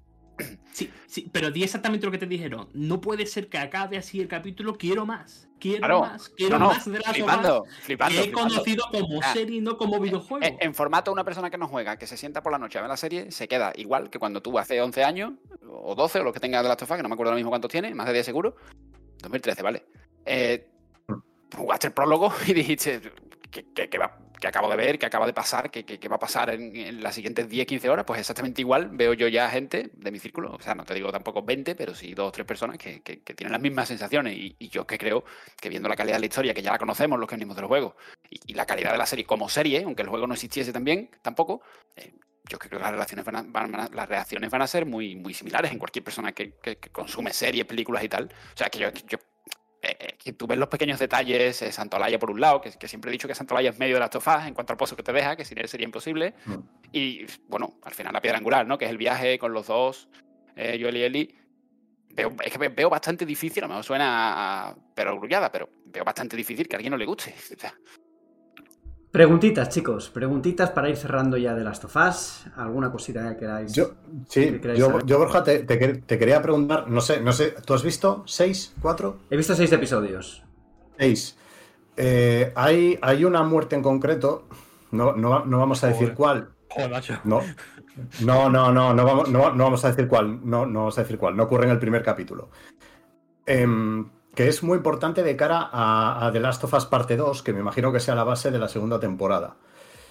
Eh, y, que, y que tiene relación con un protagonista muy importante de The Last of Us Parte 2. Pero es una, es una muerte que en el juego pasa no desapercibida, pero a la que no se le da tanta importancia. No sé si sabes por dónde voy. Pero yo creo que no ha llegado a la parte que dices. No, no he llegado, no he llegado, creo. Por eso, yo me, yo, me, yo me refiero a que introduzcan ese personaje un poquito más en la serie eh, para que tú entende- entiendas la importancia que tiene en el futuro de la saga. Yo creo que esta pregunta es mejor dejarla para, para otro momento. Es que no, no sé responder sin, sin que Mm. sin liarla. Prefiero no, no meterme en este charco, la verdad. O sea, estas cosas tan, tan, tan Pero, concretos. ¿sabes, sabes, sabes a cuál me refiero, no? Sí, sí, sí. Sí. yo ya que estoy aprovecho para preguntar, porque si, si mal no recuerdo, el segundo capítulo lo dirige Neil, ¿no? ¿Verdad?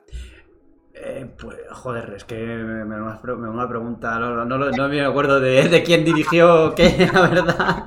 Capítulos en los que Neil ha tenido más peso y Sí, demás. sí, sí. Eh, a- a- Los A- hay, los así, a- digamos, por encima, eh, habiendo visto tú varios, eh, ¿ves, ves que haya un cambio? No sé, un bajón, un subidón, o que se mantiene sí, sin importar quién, hay- quién haya tenido más peso de las dos figuras de la dirección. Eh, hay capítulos no- que me han gustado más y capítulos que me han gustado menos, pero todos están a buen nivel los que he visto. Yo tengo una pregunta acerca, por- claro, el primer capítulo mantiene mm, más o menos el desarrollo del juego. Pero, ¿qué cambios introducen a partir del segundo? ¿Sigue el avance o introducen nuevos eventos? ¿Cómo, cómo queda la cosa? Hay cambios, hay cambios, pero sobre todo, o lo que más, lo que más me ha gustado eh, es a nivel de profundizar en ciertos personajes. Es que no quiero decir nada, me da miedo decir cualquier cosa y que, y que se chafe la sorpresa, pero sí, uno de, uno de los capítulos que más cambia es el tercero, por ejemplo. Eso sí que os voy a adelantar. Vale, y tengo otra pregunta y es sobre cómo se introducen los eventos de Left Behind, el DLC de las sofás.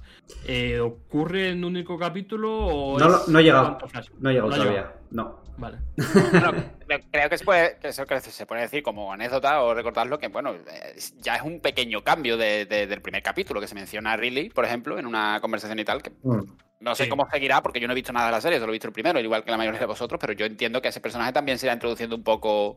Bueno, al final es una serie, no es un juego, ¿no? Que seis meses después de pasarte el juego te compras un DLC, ¿no? O sea, eh, Sí, sí, eso, estará- que- eso está introducido ahí porque que además ha habido, no sé si salieron los trailers, me parece que Sale, sí, en algún trailer sale. Entonces sí, sí, sí, sale, el centro comercial. y Sale demás. la, la- la escena del fotomatón y demás. Sí, y hay una mención. Es, o sea, lo- en- es. antes de. No recuerdo en qué capítulo lo mencionan seguro. Eh, pero bueno, hasta aquí voy a llegar en eso. Y, joder, Pedro, Pedro, si no tenéis, ¿tenéis alguna última preguntita por ahí. Si no, pasamos a hablar de, Pedro Pascal de nuevo, que se ha convertido en el cuidador oficial de, gente y vuelve en otra de las series del año para mí, que es The Mandalorian, temporada 3. Justo hoy ha salido eh, un tráiler bastante impresionante, que a mí pues me ha subido el hype a niveles muy altos. Hay también, hay, hay empaque ahí también, sí, sí, sí, señor. No, no, el empaque está desbordado. Sí, sí, eh, hay empaque desbordado, hay muchas cosas que salen en el tráiler que a mí me, me ilusionan y creo que van a tirar por ciertas partes. O sea, yo ya hoy he sacado precisamente, no os puedo sacar ahí la publicidad y tal, pero en Medistation he sacado un despiece de, del tráiler, hablando un poco de los grandes eventos que se van a, que se van a narrar ¿no? en, esta, en esta serie. Bueno, ya alguna incógnita. Eh, lo, que más me ha, me ha gustado es Grogu pilotando el caza. no, no es lo que más me ha gustado, pero me ha hecho mucha gracia. No, pero yo creo que hay que advertir a, a la gente porque a lo mejor ha pasado desapercibido para la gente que vio las dos primeras temporadas de Mandalorian. Pero la relevancia de ver el libro de Boba Fett para ver la tercera temporada de Mandalorian es clave. Y se lo decía a Robe, que de hecho no se la ha visto, que se la vea porque es que Lo comento, lo comento en el mismo texto de- del despiece. eh, ver el libro de Boba Fett es esencial porque es que esta- todos estos spin-off de, de Mandalorian, que, que son Boba Fett, Ahsoka y Skeleton Crew, forman parte de lo mismo. Entonces están interconectados y vas a ver personajes de uno. Esto es un poco como, un poco como Marvel, ¿no? Vas a ver personajes de uno en series de otros y luego va a terminar confluyendo todo en un acto final, por así decirlo. Entonces, si no has visto el libro de Boba no vas a entender por qué, por qué están los personajes juntos otra vez, por ejemplo. Eh, es que eso lo explican ahí además en varios capítulos que tienen mucho nivel, por cierto. Muchísimo, muchísimo. Sí, sí. Pero entonces, Borja, esto se lo, se lo están poniendo muy difícil al que, al que no es fan de Star Wars. Porque yo, yo por ejemplo, no, no, no, no lo soy, pero de, Mandalorian la temporada 1 es una, es una serie que me gusta mucho y, y que, y que tengo intención de seguir viendo, pero no me voy a ver. A ver, yo por lo menos no tenía hasta ahora intención de, de verme eh, Boba Fett, de verme Andor, etcétera, etcétera. No, pero Andor no tiene. si Andor no está conectada con Boba Sí, Fett. no, no, ni es, con- un, es, un, es, un, es, un, es un decir, ¿no? Es un decir, por, por decir, por decir también Ahsoka o Skeleton Crew. Eh, pero claro, si dices que está relacionado, pues mm, ¿hasta qué punto estás un poco obligado a verlas? Hasta un punto bastante. A ver, bueno, va- vamos a ver, vamos a, voy a pensarlo bien. Eh, yo creo que es importante, o sea, es necesario ver el libro de Boba Fett, porque en este caso sí que sigue la, historia, ¿no? O sea, es que la historia de The Mandalorian sigue en el libro de Boba Fett. La historia de los personajes de The Mandalorian. Por eso es que se la llegó a denominar The Mandalorian 2.5. O sea, por los propios creadores. Entonces, es necesario verlo. Luego, que sepas más o menos del universo Star Wars, no te va a hacer no disfrutar de la serie. O sea, tú, el que sabe quién es Luke Skywalker, lo que ha hecho Luke Skywalker y tal, pues cuando se encuentre con referencias, lógicamente, pues va a conocer más de todo lo que pasa. O, el que no sabe lo que es la Orden 66. ¿Sabéis lo que es la Orden 66, no? ¿No? Pedro, ¿Pedro? Pues No. Cuando Palpatine, cuando el emperador ordena matar a todos los Jedi, ¿no? Y Anakin entra en el Ah, templo sí, sí, Jedi. sí, sí, es verdad. Pues claro. Grogu, el personaje Baby Yoda, pues estaba ahí. Entonces, pues hay sus flashbacks, que sale en el tráiler, ¿no? Un flashback en, en- en el templo y claro, la gente ha salido de una puerta y la gente ya está especulando, ¿no? Y dice, ¿quién va a salir de la puerta? ¿Va a entrar Anakin Skywalker o van a entrar los clones como, como ya pasó? y ya hay, ya hay noticias de, ¿estará Anakin Skywalker entrando por la puerta? Como ha vuelto el actor a la saga, pues es una posibilidad, ¿no? Y es que el tráiler muestra Coruscant, es la capital del imperio, o sea, la, capital de la República y el Imperio, la ciudad, mm, los que no lo sepan, pues eh, la ciudad de la política de episodio 1, de episodio 2 y de episodio 3, que es como muy industrial, o, como muy, muy, muy futurista, ¿no? Como de cyberpunk, incluso. Eh, yo he visto ahí referencias, el doctor, que ahora no recuerdo el nombre, el doctor que aparece en la primera temporada de Mandalorian, ¿no? Pues que, quiere la sangre de Grogu o, o está experimentando con Grogu porque quiere, parece que quiere clonar o alguna cosa así, ¿no? Para el imperio.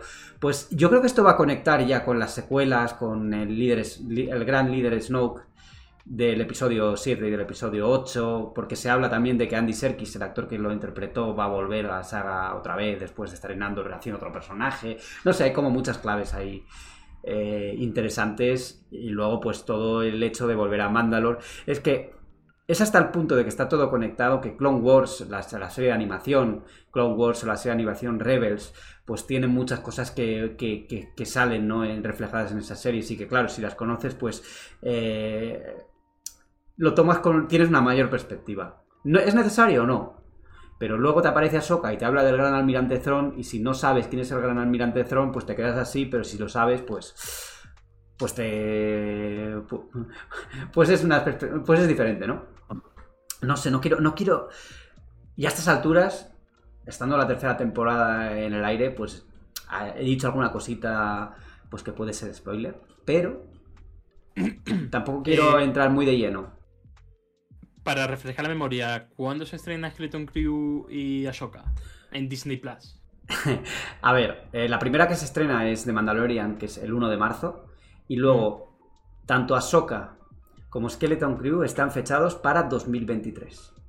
Fechados, pero no hay, no hay fecha, más allá de eso.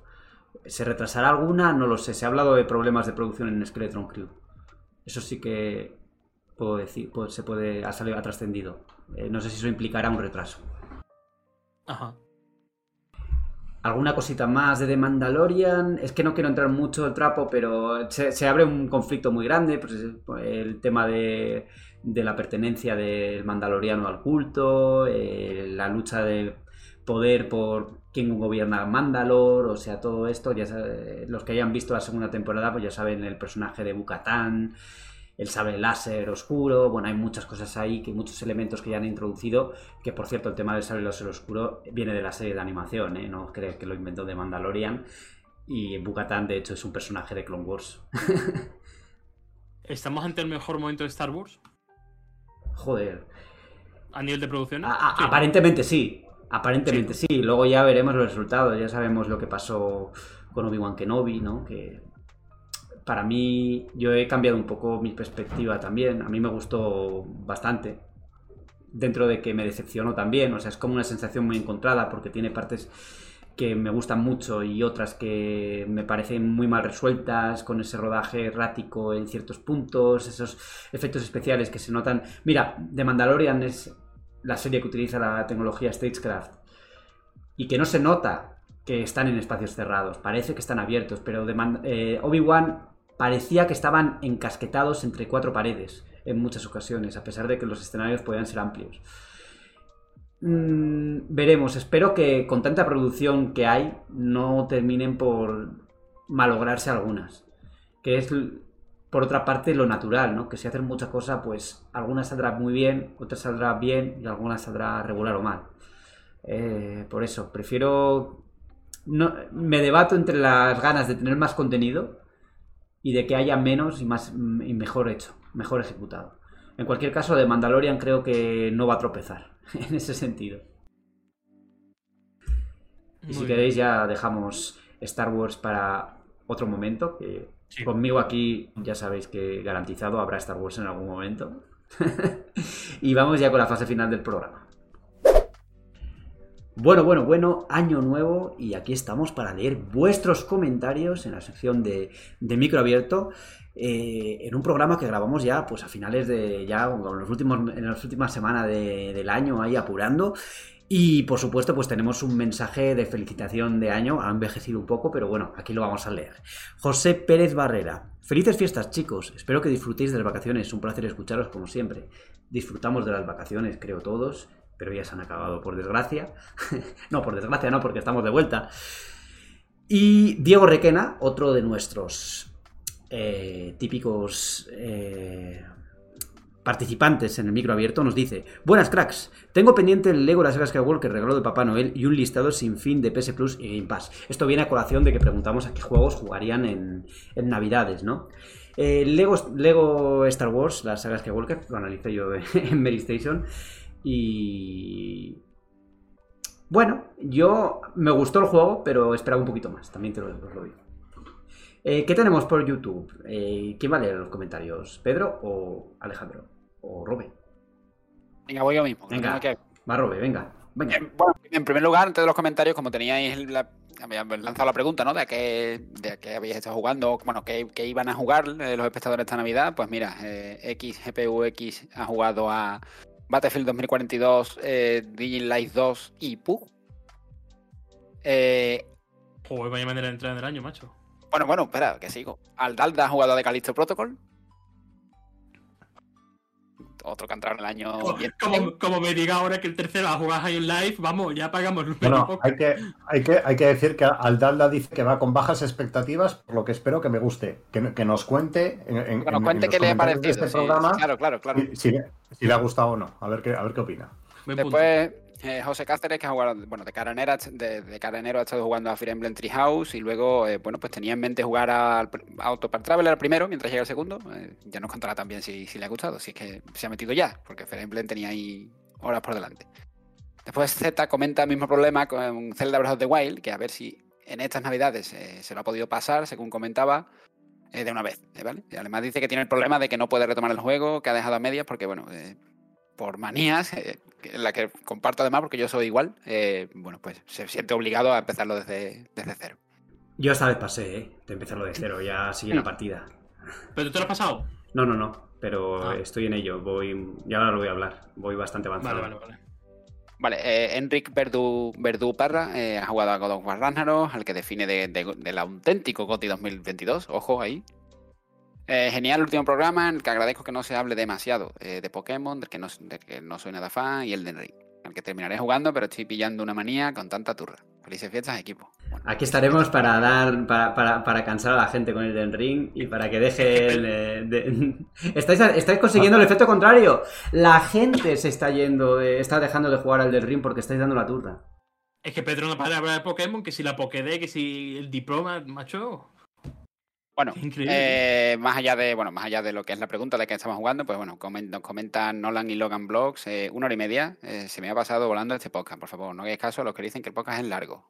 Bueno, hoy nos ha quedado un pelín más corto, dos horitas más o menos, ¿no? Pero sí, bueno, serán, estamos- no sé, no sé cuántas horitas, pero bueno, no os preocupéis que el podcast largo volverá la semana que viene, con toda probabilidad.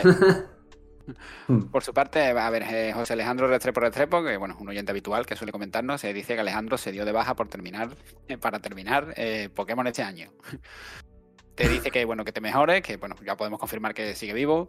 eh, Sí, y bueno, eh, ya el mundo de los superhéroes está desgastado y volver a ver un reinicio de Superman, no sé si me lo aguantaré y lo deseé.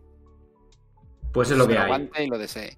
Para terminar, quiero decirles que cuando me pude comprar mi PC hace 12 años, me basé mucho en dos revistas digitales, Meristation y 3D Juegos. Mira. Mira.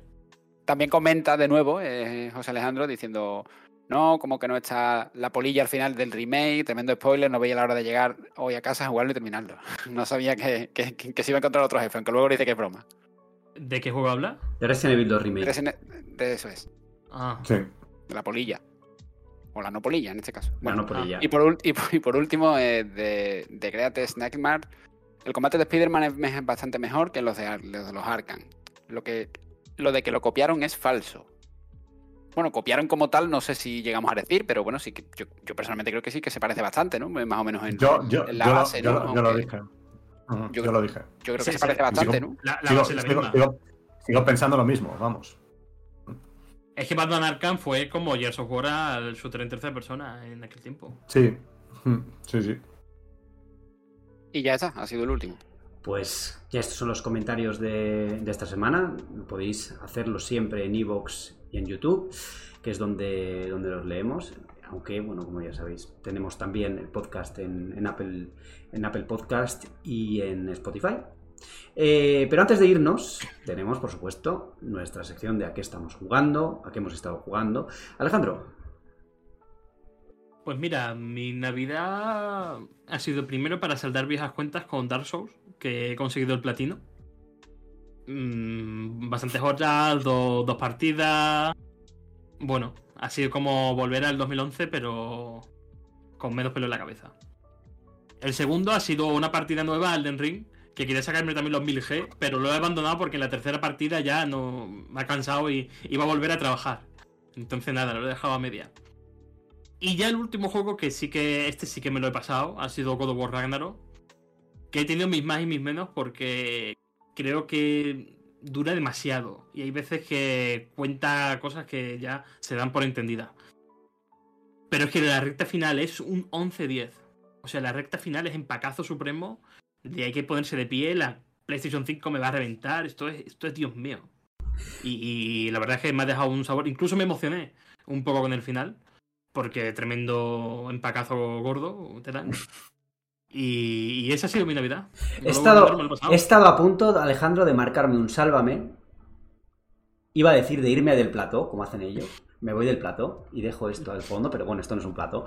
Pero vamos, es que la próxima vez que oiga Hidezaka Miyazaki, Elden Ring o Dark Souls, salgo por la puerta. Pues lo, lo siento, Borja. Lo, lo siento porque Borja, todo, todo, todo eso que te ha contado Alejandro que ha hecho no lo ha hecho solo. Ah, bueno, pues ya, ya lo sabemos. Ahora ya lo sabemos. No hace falta que, no hace falta que, que redundes. Que los minutos en la radio son importantes, aunque estén enlatados. Eh, Robe, por alusiones y sin alusiones a ciertas A ver, sagas. eh, Esto viene todo porque en fin de año, a eso de la una y media de la noche aproximadamente, por algún motivo dice Alejandro algo. Oye, tenemos pendiente el platino de- de- del primer Dark Souls, del remaster, que, que en PS3 ya Espera, teníamos espera, el platino. Eh, Esto se le ocurrió decir en Nochevieja, a la una y la sí, sí, sí, a eso de la una y media. Las y Me voy, el- me voy, dimito. Diez minutos después- En la mano. Diez minutos después yo le contesté Acabó, directamente con Borja. una. con- yo, yo le contesté a los 10 minutos directamente pa- con el juego bajando, puesto ya en baja. Y el 1 de enero amanecimos jugando a. Total, rematamos el platino. Eh, yo he estado en cooperativo con él porque le quedaba un par de trofeos del Den Ring y para hacerlo más ameno, porque ya que repetir y tal, pues lo hemos estado haciendo juntos y tal. Y yo, aparte de eso, aparte de rematar el platino del primer Dark Souls, de tal como lo rematé, al día siguiente me volví a pasar Dark Souls 2. O sea, no sé qué me pasó, que no es mi juego favorito directamente. Yo, yo me- venía de un Ferrari y al final me subí al Twingo, que es Dark Souls 2, y digo, bueno, me lo voy a pasar. Pedro, y siguiente. Y ya está. Bueno, no, no, y apu- un apunte, un apunte antes. Me he, pasa- me he pasado también una- un eterno pendiente como es Metal Gear Solid 2 y a continuación he rejugado y me, me he pasado también Metal Gear Solid 3 en Naked. O sea, me he pasado cuatro juegos en los 15 días que van de año. Pues muy bien, muy bien. Completito. Pedro, te toca, te toca. Pues, Y como pues, lo a ver, digas, me voy. ten- No, no, no. ten- tenemos, tenemos que tener cuidado que, que la fiebre por, por Dark Souls y demás no, no nos salpique. Em, Oh. Bueno, pues yo, como tengo, tengo la mente, la mente muy abierta, más abierta que estos dos, por lo que parece. eh, Después de jugar Wonderlands, que fue, que fue una pequeña, una pequeñita decepción para mí, eh, pues eh, empecé a jugar Sombras de Mordor. Empecé a jugar Sombras de Mordor, no me preguntes muy bien por qué. Y, la verdad es que me gustó mucho. Me gustó mucho. No deja de ser un combate tipo Batman Arkham. El resto es mucho, mucho, mucho de Assassin's Creed.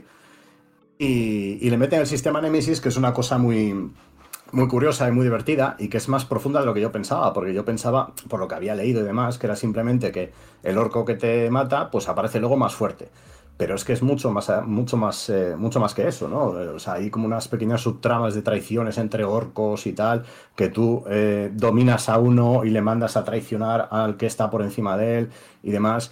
Y me parece un juego que está mm, muy, muy bien. O sea, para alguien que no es fan de, del Señor de los Anillos, como es mi caso, me ha gustado mucho. Yo creo que los fans lo disfrutarán, pero tienen que ir con la mente muy abierta porque he visto que se toma muchas licencias. Sí, sí, O sea, sí. la los- gente, para- se, la gente se los- enfadó. Los más, los más, los Sí. más acérrimos Mm. de la obra de Tolkien eh, no estuvieron muy contentos con la historia. Pero bueno, como no es ni canon ni los- nada, pues da igual. Hmm. ¿Has dicho Mordor? Mordor, Mordor. Los, Vale. los, tali- los talibanes, los talibanes de la licencia tienen que ir un poco avisados.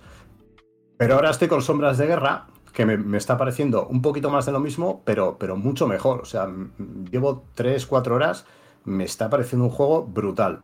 Lo único que no, que no veo muy lógico es que todas esas habilidades que tienes al final de Sombras de Mordor, aquí las tienes que volver a conseguir. Eh, y, y- y me parece algo que es, que es un poco antinatural. Pero por lo demás me parece un juego, un juego bestial y que me está, como decía antes, reconciliando con esta saga, que me han entrado ganas de ver eh, los anillos de poder.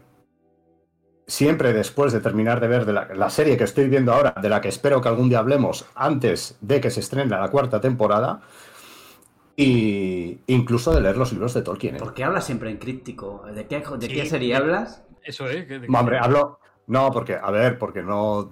para no levantar expectativas de cara a futuros, a futuros programas. The Voice. Una serie Ah. tremendamente brutal. Vale, vale. Que no, no sé, no sé cómo no empezó a verla antes, porque es una cosa increíble, en serio.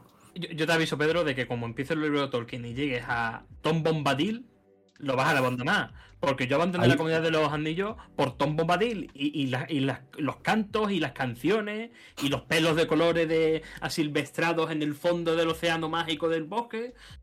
Tío, Pues, pues te, te digo una cosa, Alejandro. Yo, yo empecé la trilogía, la tengo, la tengo en el mismo, en el mismo ebook, los tres del tirón, y llegué al 48%, ¿eh? Entonces, así que eh, he, he pasado esa fase de Tom Bobadil o como se llame. Bombadil, Bombadil. ¿eh? Joder, Bombadil. aquí La- la- nos la- va a venir la, la- sociedad. nos, nos va a venir la asociación de Tolkien a repartir Sí, sí. con. pues, pues tiene mérito, tío. A, a Pues repartir sí, sí, y la- con razón, la- ¿eh? la pasé y, y la retomaré. Pero lo, pero lo dicho, ambos, ambos muy, muy buenos juegos, ¿eh? Me, me están gustando. Uno me gustó mucho y este me está gustando todavía más. Pues ahí queda la recomendación, que además lo ha recomendado en Mary Station hoy. De Sombras de Mordor, hablo. Y pues mi turno, ¿no? Mi turno, pues como comenté antes de Navidades, esta vez he cumplido, juego a The Legend of Zelda Breath of the Wild y por fin me ha enganchado, me ha hecho clic, eh, me parece una experiencia muy, muy, muy interesante de mundo abierto, en la que, fíjate tú que hasta el tema de las armas que se rompen ya me he acostumbrado e incluso me gusta. Eh, es un juego que ya juegues una hora, dos horas, tres horas o diez minutos, siempre puedes hacer algo eh, o, tienes un objetivo. Y a mí me pasa mucho que, que pienso en hacer algo y por el camino me desvío porque veo otra cosa, ¿no? Es como me tengo que planificar muy bien lo que hago porque si no enseguida me veo, me voy a otros sitios, ¿no? Eh, no voy a decir nada que no se haya dicho ya de este juego, pero que ya voy bastante avanzado y que lo, lo voy a terminar este año porque es que me, ya he reservado el siguiente, así que no hay más, no hay más. Borja, me, me hace, me hace gracia lo que dices, no vas a decir nada que no se ha dicho lo de este juego. Y es, y no, no, es imposible, porque con la turra que se lleva dando seis años, es que mm, es imposible que lo hagas. Ya, imposible. habla, habla, hablamos, hablamos del Den Ring, ¿eh? pero cinco años después siguen saliendo tweets de clips de 20 segundos en plan, mira lo que se puede hacer en Breath of the Wild. Y dices, joder, madre mía, qué, qué pesadez, tío. Pues como pasará con el Ring dentro de 5 años. Bueno, eh, es que este es el momento. Escuchad, escuchad, este es el momento porque ya suena el mágico, fantástico. Eso quiere decir que nos despedimos, que Elden Ring se queda sin tiempo y que Alejandro también se marcha. Alejandro, encantado de haberte tenido esta semana de nuevo. Pues nada, eh, con saludo estoy y nos vemos la siguiente. Bueno, en la siguiente no estaré, pero bueno, ¿Cómo? vendré con cosas. ¿Faltando ya? Sí, faltando ya. Bueno, bueno, esto es intolerable, ¿eh? Oye, el lunes, pero tú cuándo te vas de viaje, ¿qué es esto? Pues el lunes. ¿El lunes? Sí, sí. Oye, joder, ya, eh, ya empezamos mal. Bueno, eh, pues no estaremos, no estará Alejandro en el próximo programa, ¿no? ¿Es el próximo? ¿O dentro de dos? El próximo. el próximo. Eh, Pedro, tú sí estarás, ¿no? No tienes nada Yo- planificado. Yo estaré por aquí. No, no, no, no. Hay, hay, hay algunos que tenemos que cumplir aquí todos los días y no nos veamos de viajecito. Así que nada, intentaremos suplir a Alejandro lo mejor que podamos. ¿eh? Eh, y nada, a ver si te cogemos ritmo, que hemos, hemos tenido un parón de dos, tres semanas que se ha hecho muy largo, pero bueno, ya que nos, Sí, sí, nos que cojan luego, aquí luego los Salva nos dice que parecemos el podcast retro, faltando. Parecemos el, pod- el podcast retro, sí, sí, hasta la taberna ha vuelto antes que nosotros. Eh, Robe, eh, nos vemos la semana que viene y bueno, disfruta de estos días. Igualmente, yo sí estaré, porque bueno, no, porque yo sepa Alejandro no me ha invitado a ir con a ningún lado. Así que nada, ya como vienen lanzamientos además, segundo capítulo de The Last of Us y demás, va a ser, seguro que vamos a traer muchas cositas. Pues eso, con todo dicho ya, nos vemos la semana que viene. Alejandro, ¿no? Hasta la próxima. Bye bye. Chao, chao.